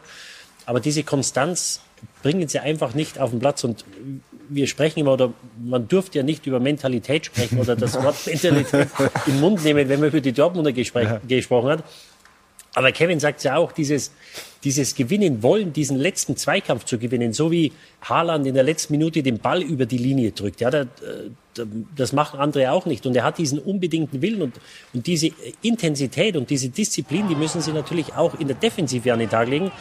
Und solange sie das nicht machen, habe ich große Bedenken, ob es wirklich nächstes Jahr äh, Champions League Fußball in Dortmund gibt. Man muss allerdings fairerweise auch sagen, Guerrero, Sanchez, äh, Sancho und Reus fehlen im Moment. Ne? Guerrero finde ich einen richtig wichtigen Spieler für Dortmund. Sancho mit dem Tempo und Reus, der in den letzten Wochen auch wieder an die alte Form rangekommen ist. Ich habe sie im Stadion äh, zum Glück gesehen, im DFB-Pokal bei Mönchengladbach. Und da schien die ganze Mannschaft so fokussiert. Jeden Zweikampf. Und dann haben sie auch die Lücken gemacht, weil du dann als Gegner natürlich auch immer denkst, wenn Sancho gerade mit dem Tempo kommt oder auch Reus, mhm. das muss man auch ähm, in die Waagschale werfen. Trotzdem ist das ja auch mit diesen Spielern immer genau, wieder mal passiert genau. und, und irgendwo erkennt man dann dieses Muster wieder. Ne? Ja, ja, definitiv. Kölner haben sich natürlich gewehrt, haben wieder Comeback-Qualitäten in so einem Spiel gezeigt und dennoch müsste Dortmund die Klasse haben, äh, so eine Mannschaft wie die Kölner dann eben doch sicher in Schach definitiv. zu halten. Äh, wie wichtig wäre für den BVB die Champions League Quali zu schaffen? Jetzt im Moment haben sie vier Punkte Rückstand, das heißt auch im direkten Duell gegen Eintracht Frankfurt Aha. steht äh, dann am Osterwochenende an. Alleine wird es nicht reichen. Das ist schon das entscheidende Spiel, würde ich sagen. Wenn sie das verlieren, äh, ja. ja dann war's das, glaube ich. Dann äh, lässt sich das Frankfurt nicht mehr nehmen. Äh, ja, das ist sehr wichtig für Borussia Dortmund Champions League. Es geht um Geld auch natürlich. Äh, und äh, es geht auch um Spieler. Ich kann mir nicht vorstellen, dass ein Haaland äh, dann bei Borussia Dortmund bleibt, wenn er nicht in der Champions League spielt. Das wäre jetzt meine Anschlussfrage. Ja, das, äh, ich glaube, das wird dann schon eng. Und äh, mhm. da ja, es steht einiges auf dem Spiel auf jeden Fall. Ja, ähm, ich glaube, dass äh, sie äh, selbst in der Europa League Holland unbedingt halten würden. Also ja. Sancho wird gehen. Das scheint ja auch intern schon besprochen zu sein. Und man, ich glaube, Holland hat ja noch bis, bis 24. Also das auf einen Schlag würdest du dich eigentlich von allen Ambitionen verabschieden. Aber es wird ja dann auch schwierig, neue Spieler zu bekommen. Denn das ist ja eigentlich das Modell von Borussia Aber bleiben Dortmund. wir bei Haaland. Also ich meine, der Druck wird ja dann immens werden, weil die gesamte europäische Fußballelite diesen Ausnahmestürmer natürlich äh, jagt. Ich glaube nur trotzdem, er hat einen guten Karriereplan. Sein Vater hat ja auch in der Premier League gespielt. Ich würde ihn da auch sehen in zwei, drei Jahren. Also ich würde mich als Liverpool oder Manchester City unbedingt um den bemühen. Und ich glaube, wenn du so jung bist, das findest du zwar richtig doof, nicht Champions League zu spielen, aber ein Jahr, meine ich, wäre das vielleicht für ihn noch verkraftbar. Also Dortmund wird äh, ans äußerste Limit gehen, um ihn zu halten, ist meine Meinung. Also wenn man sich mal die Vergangenheit anschaut, äh, ich glaube, es gibt im Moment keinen besseren. Also natürlich hast du Lewandowski, der den Verein nicht mehr wechseln wird. Äh, der ist, glaube ich, glücklich in München. Die Bayern sind glücklich mit ihm. Zu Recht. Äh, und dann gibt's nur Haaland. Also ich glaube, die zwei besten Mittelstürmer der Welt, die spielen im Moment in der, in der Bundesliga. Und wenn man mal zurückgeht und schaut, wer waren die besten äh, Mittelstürmer in den letzten 20, 25 Jahren. Ich kann mich nicht erinnern, dass da einer mal in der Europa League oder im UEFA Cup gespielt hätte. Hat es vielleicht einmal gegeben, aber ein Spieler, der jetzt, äh, wie alt ist er, 19, 20, äh, der jetzt hochkommt, den die ganze Welt jagt. Ja, Real Madrid hat darüber gesprochen. Wenn du den Haaland jetzt holst, dann weißt du, dass du einen Spieler hast, der in den nächsten fünf Jahren, wenn er einigermaßen gesund bleibt, 120, 150, 180 Tore schießt. Und ich halte es für schwer vorstellbar, weil natürlich, wenn der Spieler kommt, solltest du nicht in der Champions League spielen und sagst, Männer, es war wunderbar hier, aber mein Anspruch ist in der Champions League zu spielen ich glaube, da muss der, äh, der Verein natürlich auch ein Stück weit Verständnis haben. Und dann kommt natürlich die finanzielle Seite immer dazu. Erstmal grundsätzlich auf den Vertrag pochen. Wir wissen aber natürlich im Profifußball äh, ja. gehen die Dinge dann ihren eigenen Weg häufig. Ja, absolut. Und deswegen, äh, also Sancho bin ich bei, bei Thomas, der wird im Sommer wahrscheinlich den Verein verlassen. Ich glaube, dass es unheimlich schwer wird. Natürlich werden sie alles probieren, ist klar, um vielleicht auch den einen, ein oder anderen Euro noch äh, herauszuschlagen. Aber ich glaube, dass es unheimlich schwer wird, so einen Spieler in Dortmund zu halten, wenn du keine Champions League spielst. Die Frage ist natürlich nur, wenn du jetzt in Corona-Zeiten, ne, ich habe, äh, das kennt die, die sicherlich noch besser. Liverpool habe ich immer das Gefühl, ist zum Beispiel sehr konservativ mit dem Geld, während City und Chelsea ja richtig feuern. Aber kriegst du im Moment das Geld, was du für Holland normalerweise in zwei Jahren bekommen würdest? Ist, also ich würde sagen, bei Wenn den Real Madrid Druck macht, dort hat man also in der in den Medien geschrieben seine Staatsangelegenheiten. Also ich dachte immer in Corona-Zeiten würde man den Ball ein bisschen flacher halten, aber in Madrid ist das Thema ich, schon ich, ich groß. Glaub, ich glaube, bei den besten Spielern kriegst du, glaube ich, vor Corona Preise. Ja, weil ich glaube, wenn ein Haaland, wenn bekannt werden sollte, dass es vielleicht eine Möglichkeit gibt, äh, dann wird es aus England wird's mindestens drei Vereine geben, aus Spanien einen, vielleicht sogar zwei. Ähm, Italien weiß ich jetzt nicht, aber ich glaube, dass vier, fünf Vereine werden da bieten und ich glaube, dass der Preis ungefähr das sein wird, okay. äh, was es vorher war. Ich glaube, dass es in dieser, bei den Top-Spielern, äh, glaube ich nicht, dass diese Situation mhm. dann großen Einfluss auf die Preise hat. Mhm. Und äh, ich meine, er hat ja wirklich alles. Also ich glaube, ich würde mich sogar dazu versteigen zu sagen, er hat in dem jetzigen Alter schon mehr als Lewandowski damals hatte. Das kann sich ja. Was glauben Sie? Sehe ich auch, ja, sehe ich auch so. Er ist erst 20 Jahre, das ist ja eigentlich auch Wahnsinn. Er ist jetzt 20. Und total konstant. Ja, ja, und der ist ehrgeizig ohne Ende. Ich schreibe ja auch mit dem öfter. Der Ja? ist, ja, der ist ein guter Typ, auch, der ist klar im Kopf und der will immer. Und deswegen kann ich mir, es wird schon schwer sein, wenn er in der Euroleague, ich glaube, weil er einfach ehrgeizig ist. In der Champions League läuft's ja bei ihm auch. Der will die Rekorde schaffen und der ist einfach so ein Typ, glaube ich, der, der das auch schaffen will. Sie schreiben, haben Sie mal den Kontakt gesucht oder ist er jemand, der durchaus auch die Tradition und die Spiele, die dafür stehen, dieses Clubs zu schätzen weiß? Ja, ich habe ihn ja mal eingeladen in meinem Restaurant, weil er beim Derby getroffen hat und so ist der Kontakt zustande War er gekommen. da oder ging das jetzt nicht Das geht, Corona? ging ja Ja, leider klar, nicht wegen ja. Corona, aber Ja. äh, so ist der Kontakt zustande gekommen und so bleiben wir, sind wir immer in Kontakt und auch mit Bellingham, was mich sehr gefreut hat zum Beispiel nach dem Derby, hat er mir sofort ein Video geschickt, wo ich den gar nicht äh, kenne eigentlich richtig Mhm. und äh, das ist schon was Schönes und äh, das sind so Typen, die infizieren sich schon mit, äh, identifizieren sich schon mit dem Verein und äh, ich glaube, die solche Typen brauchst du auch. Aber wie wichtig wäre für den BVB gerade in dieser Phase dann die Südtribüne und das volle Stadion zu haben, um so einem Spieler wie Haaland auch diese Identifikation dann noch ganz anders zu vermitteln? Der kennt das ja im Grunde Ich glaube, er wäre noch mal stärker, glaube ich, in dem Stadion. Wenn, er, wenn er sieht, dass so die Fans weil ihnen zujubeln, er ist ja ein König in Dortmund, äh, alle mögen den, alle lieben den und äh, ja, gerade in Dortmund weiß ja jeder, dass da das Stadion schon explodieren kann und äh, das ist, glaube ich, für seine Spielweise auch noch mal was ein Unterschied. Wären Sie eigentlich auch umsonst für den BVB aufgelaufen? Für den BVB tue ich alles. Also auch das. Ja. Wie gut, ne? Ja, äh, super. Und äh, das ist ja ein wichtiger Punkt, den du gerade auch ansprichst. Diese Wucht, gerade wenn du ein junger Spieler bist, ne? ich meine, so ein Abgezockter, der sagt dann vielleicht, ja, 80.000 habe ich schon mal gespielt, aber da würde der Haaland dann vielleicht sagen, jede Woche jetzt 80.000, da kann ich mir vielleicht sogar ein Jahr, auch wenn Didi sagt, eher nicht vorstellen, da zu bleiben, aber immer nur vor Beton zu spielen und dann die, den Königsklassen-Jingle also auf der Couch zu hören. Da könnte er natürlich dann vielleicht doch recht haben, dass er weg ist. Ja, also wir hoffen natürlich, dass nächstes Jahr sollte da bleiben, dass wir wieder vor, vor Fans spielen. Ich glaube, das wünschen und, und hoffen wir alle. Ähm, aber wir wissen ja, die Spieler haben natürlich eine unheimliche Macht und da spielen Berater mit rein und das ist nicht gesund. Also ich, ich verurteile das eigentlich, dass, dass heute da äh, Berater den Vereinen mehr oder weniger diktieren, was zu tun ist. Das wird bei den Dortmund, die werden sich da immer ge- dagegen wehren, aber es ist einfach so, dass die Berater und die Spieler eine unheimliche Macht bekommen haben in den letzten Jahren durch diese explodierenden Gehälter und, und äh, Transfersummen. Ähm, und ich glaube schon, Vertrag hin oder her, dass wenn er den Verein verlassen will, ich schätze ihn auch als Typen ein. Ich könnte mir vorstellen, dass der sagt, nee, ich bin nicht Vierter geworden, vielleicht gibt er sich selbst, auch wenn er 25, 30 Tore ist, vielleicht sagt er, ich bin da selbst mit Schuld dran, dass wir nicht in der Champions League sind. Ich mache ein Jahr in der Europa League, aber nächstes Jahr muss es natürlich weitergehen. Ähm, das könnte ich mir vorstellen. Nur wenn er den Wunsch hat, dass er den Verein verlässt, glaube ich, wird es unheimlich schwer ihn zu halten. Halten Sie es für eine kluge äh, Entscheidung, Rose zu holen?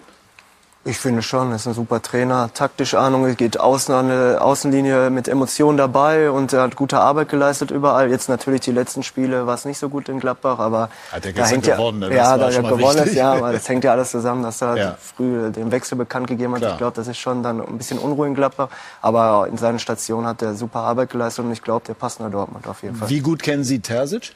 Den kenne ich nicht so gut, mal mit ihm geredet, aber ich kenne ihn jetzt nicht äh, persönlich perfekt. Aber glauben Sie so nach Ihrer Wahrnehmung, das wird funktionieren? Also Terzic dann wieder sozusagen im, in der zweiten Reihe als Co-Trainer und Rose dann als Chef? Ja, ich glaube, das wird schon ein bisschen äh, komisch sein, auch für die Spieler. Ne? Der ist jetzt der Cheftrainer und dann, äh, ja, und er hat auch seine eigene Vorstellung gehabt und jetzt kommt ein Trainer, der hat wieder seine eigene Vorstellung und ich glaube, ich bin gespannt, ob das klappt. Äh, Ich kann es mir eigentlich nicht so vorstellen, muss ich ehrlich sagen.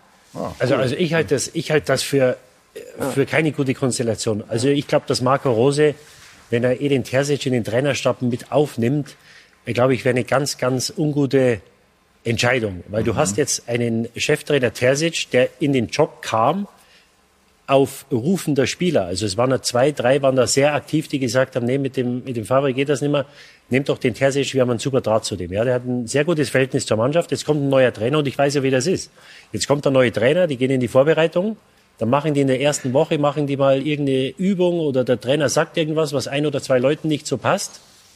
Und dann steht schon der erste Spieler bei Terzic und sagt, Edin, was denkst du denn? Was der da sagt. Ja? Und dann bringst du Terzic in eine Situation, in die er nicht kommen will oder soll. Und ich glaube, du schwächst damit, bevor Rose da ist, schwächst du ein Stück weit den neuen Trainer, weil du einen Trainer hast, der sehr beliebt ist und die Spieler werden zu Terzic gehen, weil sie Vertrauen zu ihm haben, weil sie den anderen noch nicht kennen. Also ich würde das für, für Marco Rose für eine ganz, ganz schlechte Idee halten, wenn er Terzic da in den Trainerstab mit aufnimmt. Ja, überleg einfach nur, die gewinnen den Pokal, die werden Vierter und Rose kommt als letztlich vielleicht dann im zweiten Jahr gescheiterter Trainer von Borussia Mönchengladbach, hat mit dem teuersten Kader der Vereinshistorie wahrscheinlich noch nicht mal den Europapokal erreicht. Und dann bin ich ganz klar bei Didi. Es hieß ja schon, selbst bei Favre hat Terzic sich manchmal zurückhalten müssen, dass er vielleicht nicht so sehr in die erste Reihe geht. Das kann nicht gut gehen, die Konstellation. Also da muss Terzic irgendwie im Verein entweder eine andere Aufgabe übernehmen oder selber Cheftrainer werden. Oder Borussia Mönchengladbach schlägt zu, man weiß es nicht. Auch der SFC Köln wurde mal gehandelt, aber dort sind ja jetzt, äh, also Gisdol ist im Job. Äh, Gladbach wird man dann sehen, äh, aber Terzic wird sicherlich auch seinen Markt haben. Und Michael Zorc hat ja gesagt, wenn es ein Angebot geben sollte eines anderen Clubs, dann wäre man zumindest gesprächsbereit. Und damit sind wir beim anderen großen Club im Revier, bei Schalke. Und äh, da ist jetzt auch Thomas die Personalie Rangnick, so wie es aussieht, auf die viele Hoffnungen gesetzt wurden, vorläufig schiefgegangen. Warum klappt bei Schalke irgendwie gefühlt überhaupt nichts? Also ich habe wirklich viele Schalker Freunde und ich muss Ihnen wirklich sagen, ich finde, dass Schalke der peinlichste Absteiger aller Zeiten ist. Das ist noch schlimmer als Tasmania. Die waren ja damals so Hobbyfußballer. Äh, wenn ich dann auch immer höre vor Spielen, ähm, wir, wir wollen irgendwie was bewegen oder so. Gestern, also Gladbach beginnt das wie ein Heimspiel. Die sind einfach komplett chancenlos. Ähm, ich Schalke glaub, ist, Schalke ist komplett äh, chancenlos. Ich glaube auch, dass Kramotzis das kann schon am Ende der Saison wieder rum sein, mit einem Trainer, der acht oder neun Spiele verloren hat. Und das andere kommt noch dazu. Jetzt gibt's für mich zwei Fragen. Ist A, Ralf Rangnick, will er ein bisschen austesten, Schalke oder Nationalmannschaft? Und das Zweite, wenn er sagt, ich könnte Schalke machen, dann, er ist ja so ein Projektarbeiter. Und wenn der wirklich sagt, ich will mit der jüngsten Mannschaft aller Zeiten aufsteigen, dann meint er das übrigens auch so. Und dann kann so ein 32-jähriger Latzer, den sie verpflichtet haben, der macht ihm jetzt schon den Altersschnitt kaputt.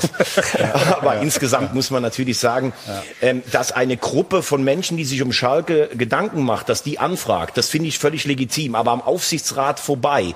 Und dann Tönnies, der im Hintergrund auch immer noch seine Spielchen spielt. Und ein Peter Peters, der sich in der größten Finanzkrise des Vereins einfach verpieselt hat. Das ist ja Wahnsinn. Da gibt es so viele Baustellen. Da sind ja selbst Mannschaften wie, wie der HSV, der FC, 60 München, die sind ja Waisenknaben dagegen, was da alles passiert. Der HSV ist im Vergleich in geordneten Verhältnissen Ja, abgestiegen. Ähm, wir wollen Dirk Große-Schlamann, unseren Schalke-Spezialisten, mit dazu nehmen. Dirk, grüße dich. Die eine oder andere Frage ist schon angeklungen. Ich formuliere es jetzt noch mal allgemein. Was ist denn jetzt bei der, bei der beabsichtigten Verpflichtung von Rangnick ähm, schiefgegangen?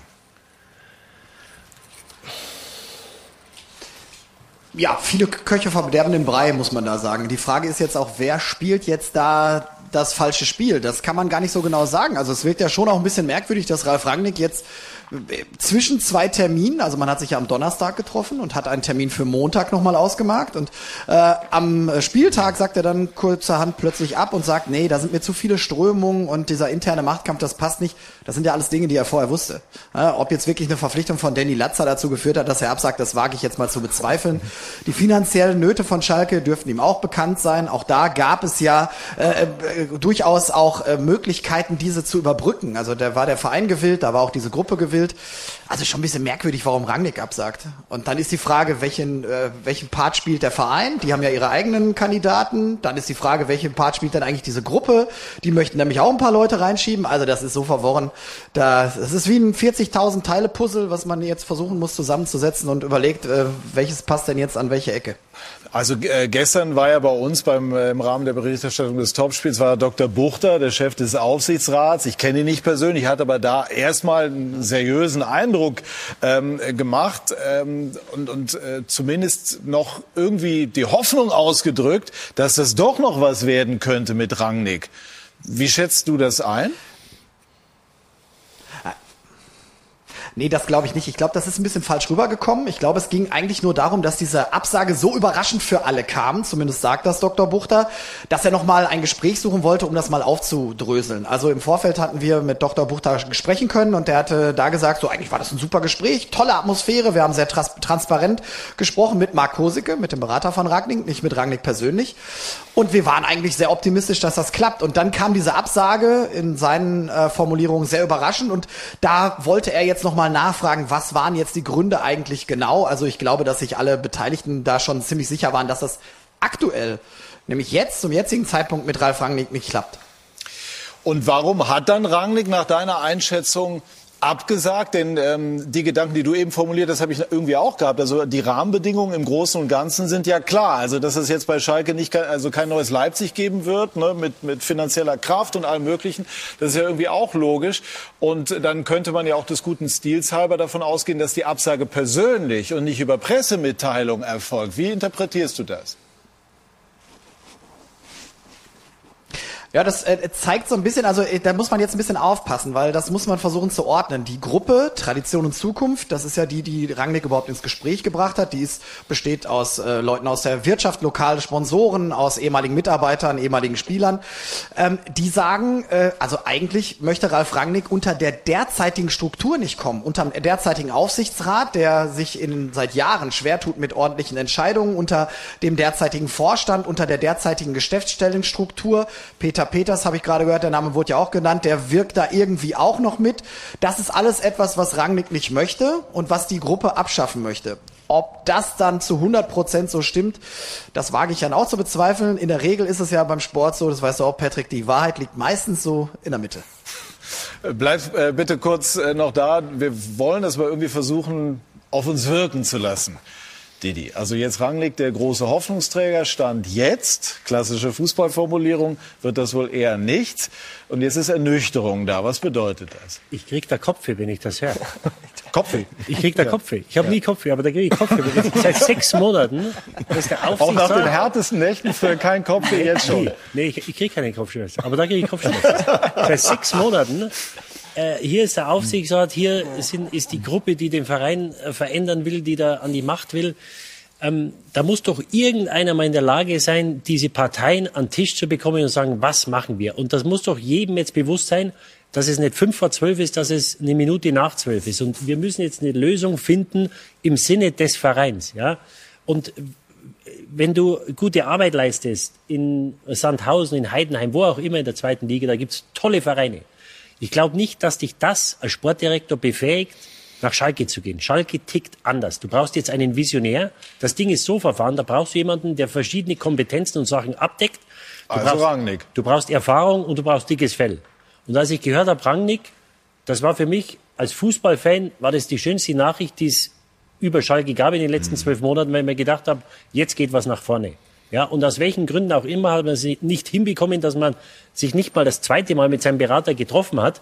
Und der Mann ist prädestiniert für diese Aufgabe. Du brauchst einen Visionär, du brauchst jemanden, der einen Schritt, zwei, drei weiterdenkt. Ja, weil du musst junge Spieler holen. Ob jetzt Latzer der, ähm, der Grund ist, ich weiß es nicht. Ich halte Latzer, als ich das gelesen habe, hielt ich für einen guten Transfer. Ich glaube, das ist genau der Typ Spieler, den sie auf Schalke in den letzten Jahren gebraucht hätten oder in den letzten zwei, drei Jahren. Ähm, und deswegen, ich, ich, ich weiß es nicht. Ich hoffe, dass irgendwie, dass man da wieder zusammenkommt. Und Rangnick wäre für mich die absolute Ideallösung. Wenn es er nicht macht, ich wüsste nicht, wer, äh, wer es im Kreuz hätte, wer das, wer das Fell hätte, wer den, die Widerstandsfähigkeit hätte, mhm. äh, das zu machen. Weil Schalke, das wird Dirk besser wissen, wie, wie wir alle, tickt anders. Mhm. Kevin jetzt ohne Häme, wenn es irgendwie geht. Aber was, was, denken Sie, wenn Sie es hören? Ja, ich muss erstmal sagen, ich blicke da gar nicht mehr so richtig durch, äh, was, wer da alles so, was zu sagen hat. Und äh, da blickt man ja wirklich nicht durch. Und aber wie Didi schon gesagt hat, ich finde Rangnick äh, würde passen und der würde da aufräumen und er hat gute Arbeit überall geleistet. Ich, er passt zu Schalke und äh, das sollten die auf jeden Fall machen. Das ist meine Meinung, persönliche Meinung. Wie interpretiert oder wie, wie äh, glaubst du denn, äh, ist die Absage von Rangnick, die vorläufige Absage zu verstehen? Hat er doch noch äh, die Hoffnung, äh, Bundestrainer zu werden? Oder ist die Absage einfach die Absage, weil ihm doch über die Tage klar geworden ist, das kann nichts werden?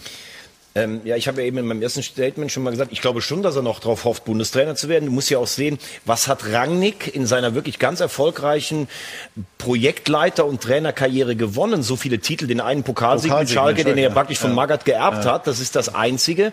Und er war im Gespräch mit dem AC Milan. Er wird angeblich in der Premier League gehandelt, selbst in Gladbach vielleicht. Wirkt im Moment, um irgendwie Erfolg zu haben, alles attraktiver als Schalke. Ich finde es nur interessant, was Dirk auch eben gesagt hat. Es ist ja im Moment auch leicht für alle jetzt auf Schalke Schalke draufzuhauen und zu sagen, da ist eh nur Chaos. Ich habe mit Rangnick selber nicht gesprochen und weiß nicht, wie ernst er das überhaupt genommen hat oder aber einfach damit auch so ein bisschen Druck auf den DFB machen wollte. Jetzt meldet euch mal bei mir, weil sonst mhm. bin ich eventuell ähm, auf Schalke. Und diese Absage, gut, er hat ja angerufen, beim Tanken hat er den Aufsichtsratsvorsitzenden ja. erwischt. Parallel wurden die Pressemeldungen verschickt. Also so ganz sauber, wenn es so eine Absage ist, wirkt es, muss ich leider sagen, dann von Rangnicks Seite auch nicht. Ja, ich habe ja eben gesagt, ne, es wirkt wie aus den 80er Jahren. Beim Tanken gab es dann die Absage. Dirk, also jetzt nochmal, wir, wir nutzen deine auch prophetische Kraft, was Schalke anbelangt. Also wie auch wenn es sehr schwer ist, das bei Schalke vorherzusagen. Aber was glaubst du, wie werden sich die Dinge entwickeln? Gibt es noch mal einen Weg zurück zu Rangnick? Und auch, was ist zum Beispiel mit Gramozis, dem Trainer? Es sind so viele Fragen, es ist schwer, die in eine zu kleiden. Bleiben wir zunächst mal bei Rangnick. Gibt es da noch eine Chance?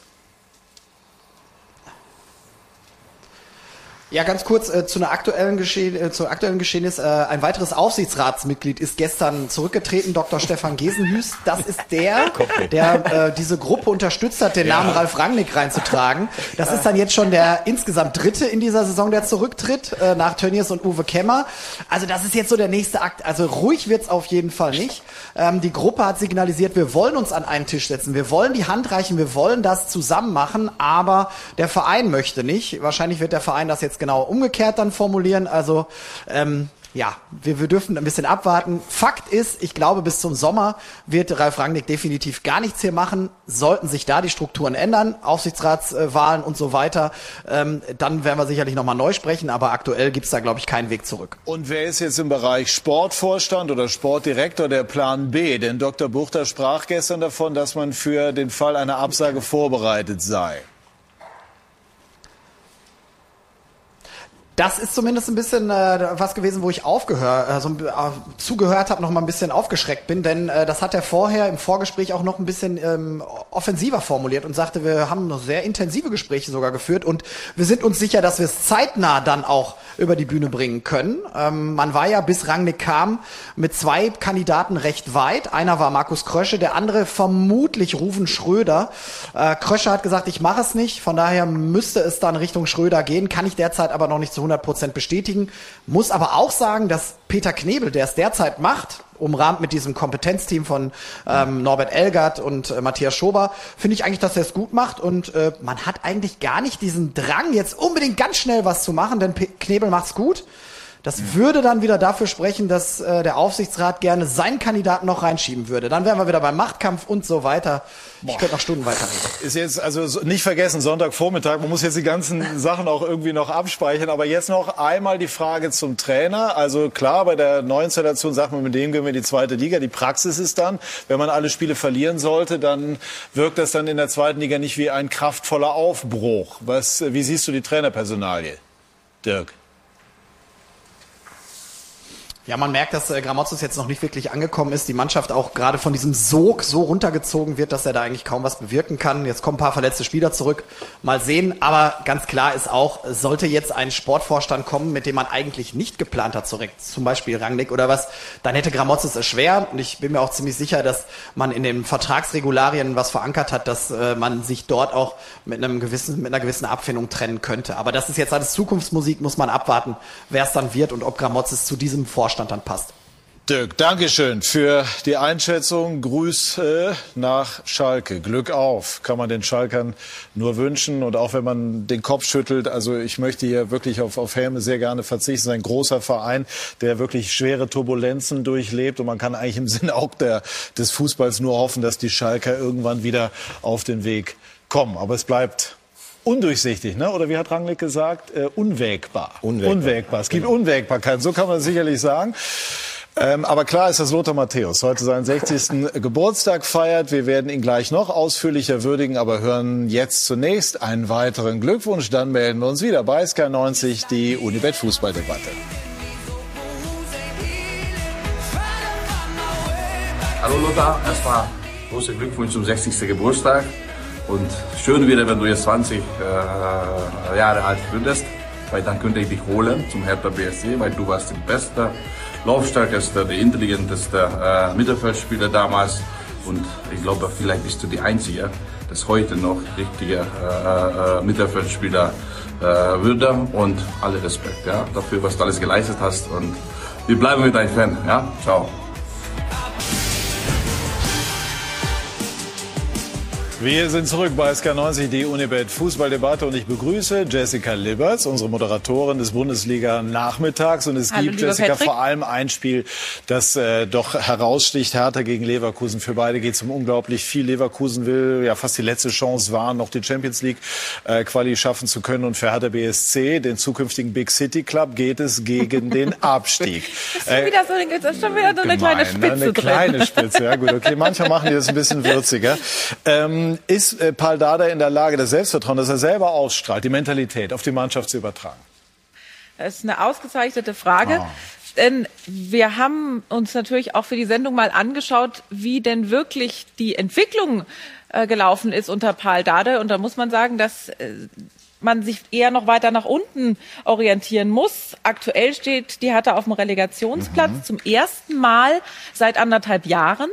Und wenn es ganz dumm läuft, dann könnten sie sogar auf einem Abstiegsplatz diesen 26. Spieltag beenden. Und insofern ist natürlich auch da ganz klar die berühmte Kluft zwischen Anspruch und Wirklichkeit riesengroß. Und Bayer Leverkusen auch da, ich meine, das ist jetzt im Jahr 2021 haben sie jetzt schon einmal mehr verloren als im kompletten Jahr 2020.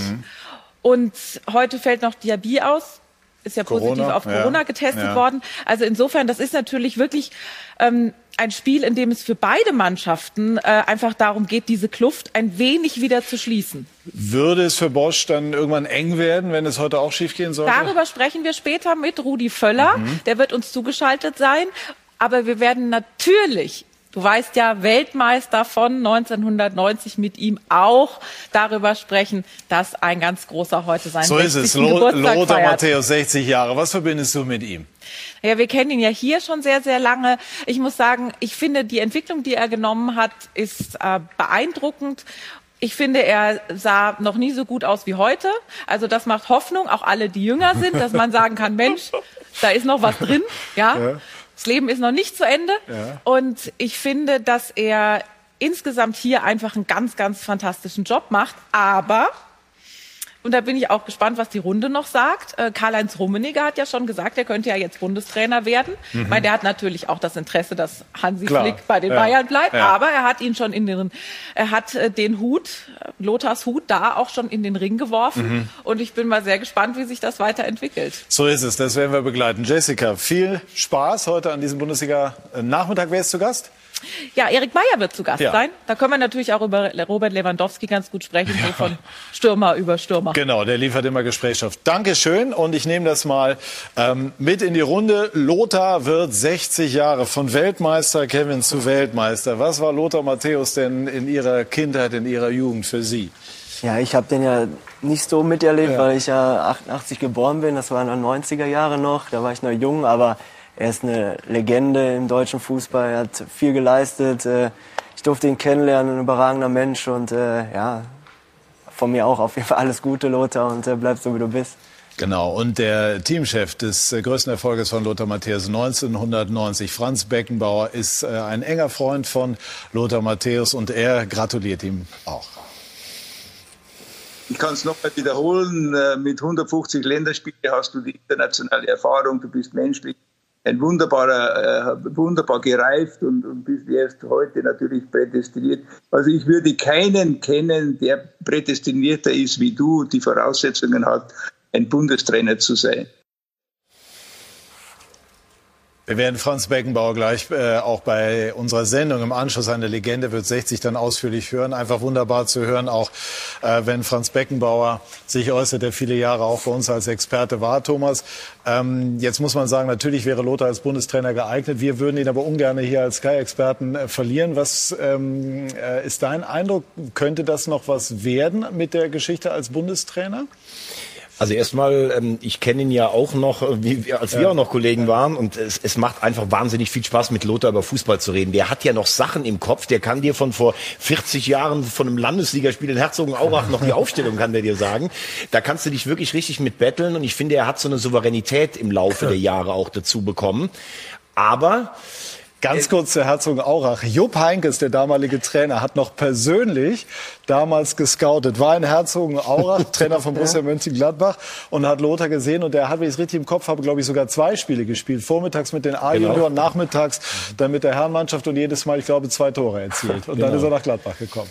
Und man sieht aber auch schon, wenn gerade Franz spricht und wie Lothar darauf reagiert, das ist jetzt so eine unverhoffte Sache, dass dieser Name in den Ring geworfen wurde. Ne? Weil er hat ja jetzt auch lange nicht mehr als Trainer gearbeitet. Und ich glaube, das würde ihn doch unheimlich reizend, doch vielleicht noch mal zu zeigen, man hat ihm das in Deutschland lange abgesprochen, jetzt vielleicht mit der Nationalmannschaft Erfolg zu haben. Ja, ich kann mich noch gut erinnern, ich habe vorher auch nachgedacht, als ich junger Reporter war, ich bin ja zwei, drei Jahre älter als äh, Kevin, war ich 1990 in Bonn in einer Kneipe, hatte den Auftrag, Stimmung zu transportieren von der Weltmeisterschaft. Und das war das Spiel Deutschland gegen Jugoslawien. Knallvolle Kneipe in der Bonner Südstadt und dann marschierte Lothar zu seinem legendären Tor. Man, ich weiß noch wie heute, wie der Lärmpegel in der, also äh, anstieg und dann der Jubel losbrach, als Lothar dann mit dem satten Schuss aus 20 Metern, links unten war es, glaube genau. ich, ne, das 1 zu 0 äh, erzielt. Und ich glaube, Lothar wird auch einfach dafür belohnt, dass er immer geradeaus war. Ihm hat äh, kein Berater vorher gesagt, äußere dich hier nicht oder äußere dich da. Er hat einfach gemacht. Und ich weiß auch noch, bei einem Interview mit Babak Milan, die damals noch Premiere in Karlsruhe, kam er immer wieder zu Babak, der eigentlich schon fast das Interview abgeschlossen hatte und hat sich als Weltmeister über, ich glaube, Krug war Schiedsrichter, wahnsinnig aufgeregt. Also einfach hat den Fußball, Didi, mhm. immer gelebt. Und es gibt die legendäre Geschichte mit dem Kuchen. Wie ist so, denn die? Ja. ja. also was ich mit Lothar natürlich verbinde, ist, wie er gegen Widerstände angekämpft hat. Und Franz hat es gerade gesagt, er hat 150 Länderspiele gemacht, er hat sich zweimal das Kreuzband gerissen, glaube ich, zweimal die Achillessehne. Mhm. Also das hätte andere Karrieren zu der Zeit beendet. Und, und was er wirklich für einen Willen hatten, hatte und das im, im Training Tag für Tag vorgelebt hat. Ich war auch als junger 16-jähriger Bursche, habe die WM 90 verfolgt und habe dann einige Jahre später ihn als Teamkollegen gehabt. Und ich muss sagen, ich habe sehr viel von Lothar gelernt, weil alleine mit ihm zu trainieren und ihn tagtäglich ihm zuzuschauen, was er macht vor dem Training, wie er sich verhält, ähm, da war er einfach für mich wirklich ein, ein, ein Vorbild und ich habe sehr viel von, von, von Lothar gelernt und bin ihm da natürlich, ohne dass er das weiß, bin ich ihm äh, natürlich ein Stück weit dankbar. Ähm, Kuchen. Lothar hat immer seine, seine Sachen gemacht, wie er es für richtig hielt und äh, Giovanni Trapattoni kam zur Saison 94, 95 nach München. Sie kannten sich schon aus Mailand, wo sie Meister war mit Inter. Und Lothar hat immer vor der Abfahrt, wir waren damals am Tegernsee im, ähm, im, im, im Bei Bachmeier, ne? genau, einen Tag vorher und haben dann um äh, ja, halb eins, dann gab's Frühstück bis zehn Uhr, dann sind wir spazieren gegangen und dann gab's ein Stück Kuchen um viertel nach zwölf, halb eins, dann war kurz Besprechung, während wir einen Kuchen essen und äh, Kaffee, dann hat der, der Trapp meistens die Aufstellung äh, uns gegeben und, und gesagt, was er, was er vorhat, wie wir spielen sollen.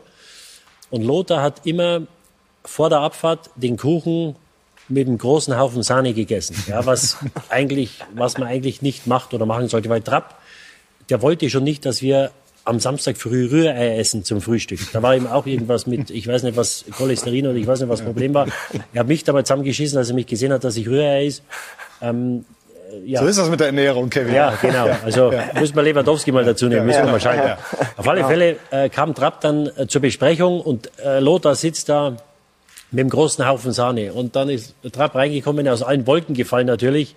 Und hat gesagt, Lothar und hier und wie, wie, wie kann das sein? Und Lothar hat nur gesagt, Trapp, äh, Trainer, sagt der Mister, alles gut, ähm, kriegen wir schon. Ja, und dann war das und ist also, dabei geblieben. Ja, natürlich. Und, und auch jede Woche nachher. Also wenn es jeder andere gewesen wäre, dann hätte der Trapp wahrscheinlich gesagt, du, äh, was ist denn hier los? Ja, du, du bleibst mal zu Hause das nächste Mal. Aber Lothar, der konnte das machen, der durfte das machen. Und es hat auch seine Leistung nie einen Abbruch getan. Er war, glaube ich, ein, ein Gefühlsmensch ein Stück weit. Er hat immer gewusst, was er braucht, was er machen muss. Und er war absolut, wir haben vorhin über Mentalität gesprochen, wenn es losging, 15.30 egal was vorher war, ob er die Woche trainiert hat, ob er Wehwehchen hatte, 15.30 ähm, da wusstest du, auf Lothar ist Verlass und da geht er voran. Und ähm, das hat ihn so wertvoll gemacht für alle Mannschaften, für die er gespielt hat. Und deswegen hat er da die, die Trophäen geholt, die er geholt hat, war, glaube ich, der einzige Fußballer in der Geschichte, der Weltsportler war, mhm. wenn, wenn ich mich richtig glaube, erinnere. Ja. Mhm. Es gab keinen anderen, ich glaube, es gab keinen anderen Mannschaftssportler, der Weltsportler war, und äh, das sagt ja, glaube ich, einiges. Ja, und das mit dem Kuchen mit Schlagsahne. Ich muss sagen, mir ist im Laufe der Jahre immer deutlicher geworden, was er für eine unglaubliche Karriere hingelegt hat. Das hat man natürlich vorher gewusst, aber wenn er hier so als Experte auftritt, äh, kommt immer wieder noch Geschichten, zuletzt auch mit Diego Maradona bei dem traurigen Anlass äh, dessen Todes, was er mit dem erlebt hat und was es da für einen vermeintlichen Transfer gegeben hat und so weiter. 20 Jahre auf allerhöchstem Niveau mit, mit äh, einer wahnsinnigen Reputation und jetzt ist er 60. Und Jessica hat ja gesagt, wir alle dürfen hoffen, wenn wir 60 werden und so aussehen, Thomas, gehst du mit? Ja. Der, der, der hat gefühlt ist ja kein Gramm Fett an dem irgendwie dran. Ne? Der ist noch so, wenn du ihn noch äh, sprechen hörst, wie er, er ist ja noch richtig so, fast asketisch wirkt er ja irgendwie noch. Ne? Und er hat diese Begeisterung auch immer. Ich kann mich erinnern, 2006 vor der WM hatten wir hier so ein kleines Stadion in München. Gab es ein Spiel, Experten, Moderatoren von Sky gegen andere Fernsehjournalisten. Und Lothar hat natürlich bei uns mitgespielt. Und der Kollege Michael Leopold und ich, wir saßen als Letzte in der Kabine, kommt Lothar rein. Lothar, glaube ich, ist immer ein bisschen zu spät gekommen. Er schmeißt die Tasche da rein und erzählt, erzählt uns dann von einer legendären Partynacht in Salzburg. Er wäre zu spät gekommen. Ich hatte den vorher noch nie gesehen und habe so eigentlich gedacht, der geht auch so auf dich zu wie ein hm. Fußballer in der Kabine. Und dieses, äh, dieses Kindliche am Fußball, das merkt man ihm immer noch an. Ja, er hat die Liebe, äh, glaube ich, zum Fußball einfach immer bewahrt, wird die auch immer weiter bewahren. Und deswegen sagen wir jetzt an dieser Stelle auch nochmal ganz herzlichen Glückwunsch, lieber Lothar. Und bleib uns hier als Sky-Experte erhalten. Aber vor allem wünschen wir viel Gesundheit und weiter einfach ähm, das Leben so, ähm, wie du dir das mit deiner Familie wünscht. Und wir werden Lothar, das habe ich ja eben schon angedeutet, weiter noch äh, ehren und würdigen heute. Und äh, das führt mich gleich, das machen wir aber gleich, ähm, zu was läuft wo. Aber vorher noch unsere Tipps für den heutigen Tag. Didi, ähm, Hertha gegen Leverkusen? 2-2. Äh, 2-2. Und der Sportclub Freiburg spielt gegen den FC Augsburg. 2-0. 2-0. Okay, gut. Zitat des heutigen Tages kommt von Didi Hamann. Er hält, äh, also, oder er sagt, dass beide in der Konstellation nächstes Jahr noch zusammenarbeiten. Also Hansi Flick und Hassan Salihamidzic halte ich für ausgeschlossen. Wir werden es sehen und äh, wissen aber, was bei uns im Programm folgt. Was läuft wo? Lothar, eine Legende, wird 60 im Anschluss auf Sky Bundesliga 1. Unter anderem werden Karl-Heinz Rummenigge, Andi Breh, Armin Fee, Uli Hoeneß, Franz Beckenbauer sprechen. Und bei den News gibt es diese Sendung dann um 17 Uhr. Der, die zweite Liga haben wir Franken Derby, Fürth gegen Nürnberg und der große Preis von Bahrain. Kommenden Donnerstag 12 Uhr auf Sky Sport F1. Und hier bei den News direkt im Anschluss, Ricardo, haben wir auch einen Hochkaräter. Er ist einer der erfolgreichsten Winzer Deutschlands und er ist der mächtigste Mann im deutschen Fußball. Fritz Keller ist heute zu Gast, der DFB-Präsident. Und wir sprechen über sehr viele private Themen. Also dranbleiben, bis gleich. Also bei den News dann um 17 Uhr die Geburtstagssendung von und für Lothar Matthäus. Sie haben die Qual der Wahl. Liebe Zuschauerinnen und Zuschauer, ich bedanke mich ganz herzlich bei dieser munteren Runde, bedanke mich bei Ihnen für Ihr Interesse. Bleiben Sie bei Sky im Programm. Dankeschön, machen Sie es gut. Tschüss und auf Wiedersehen.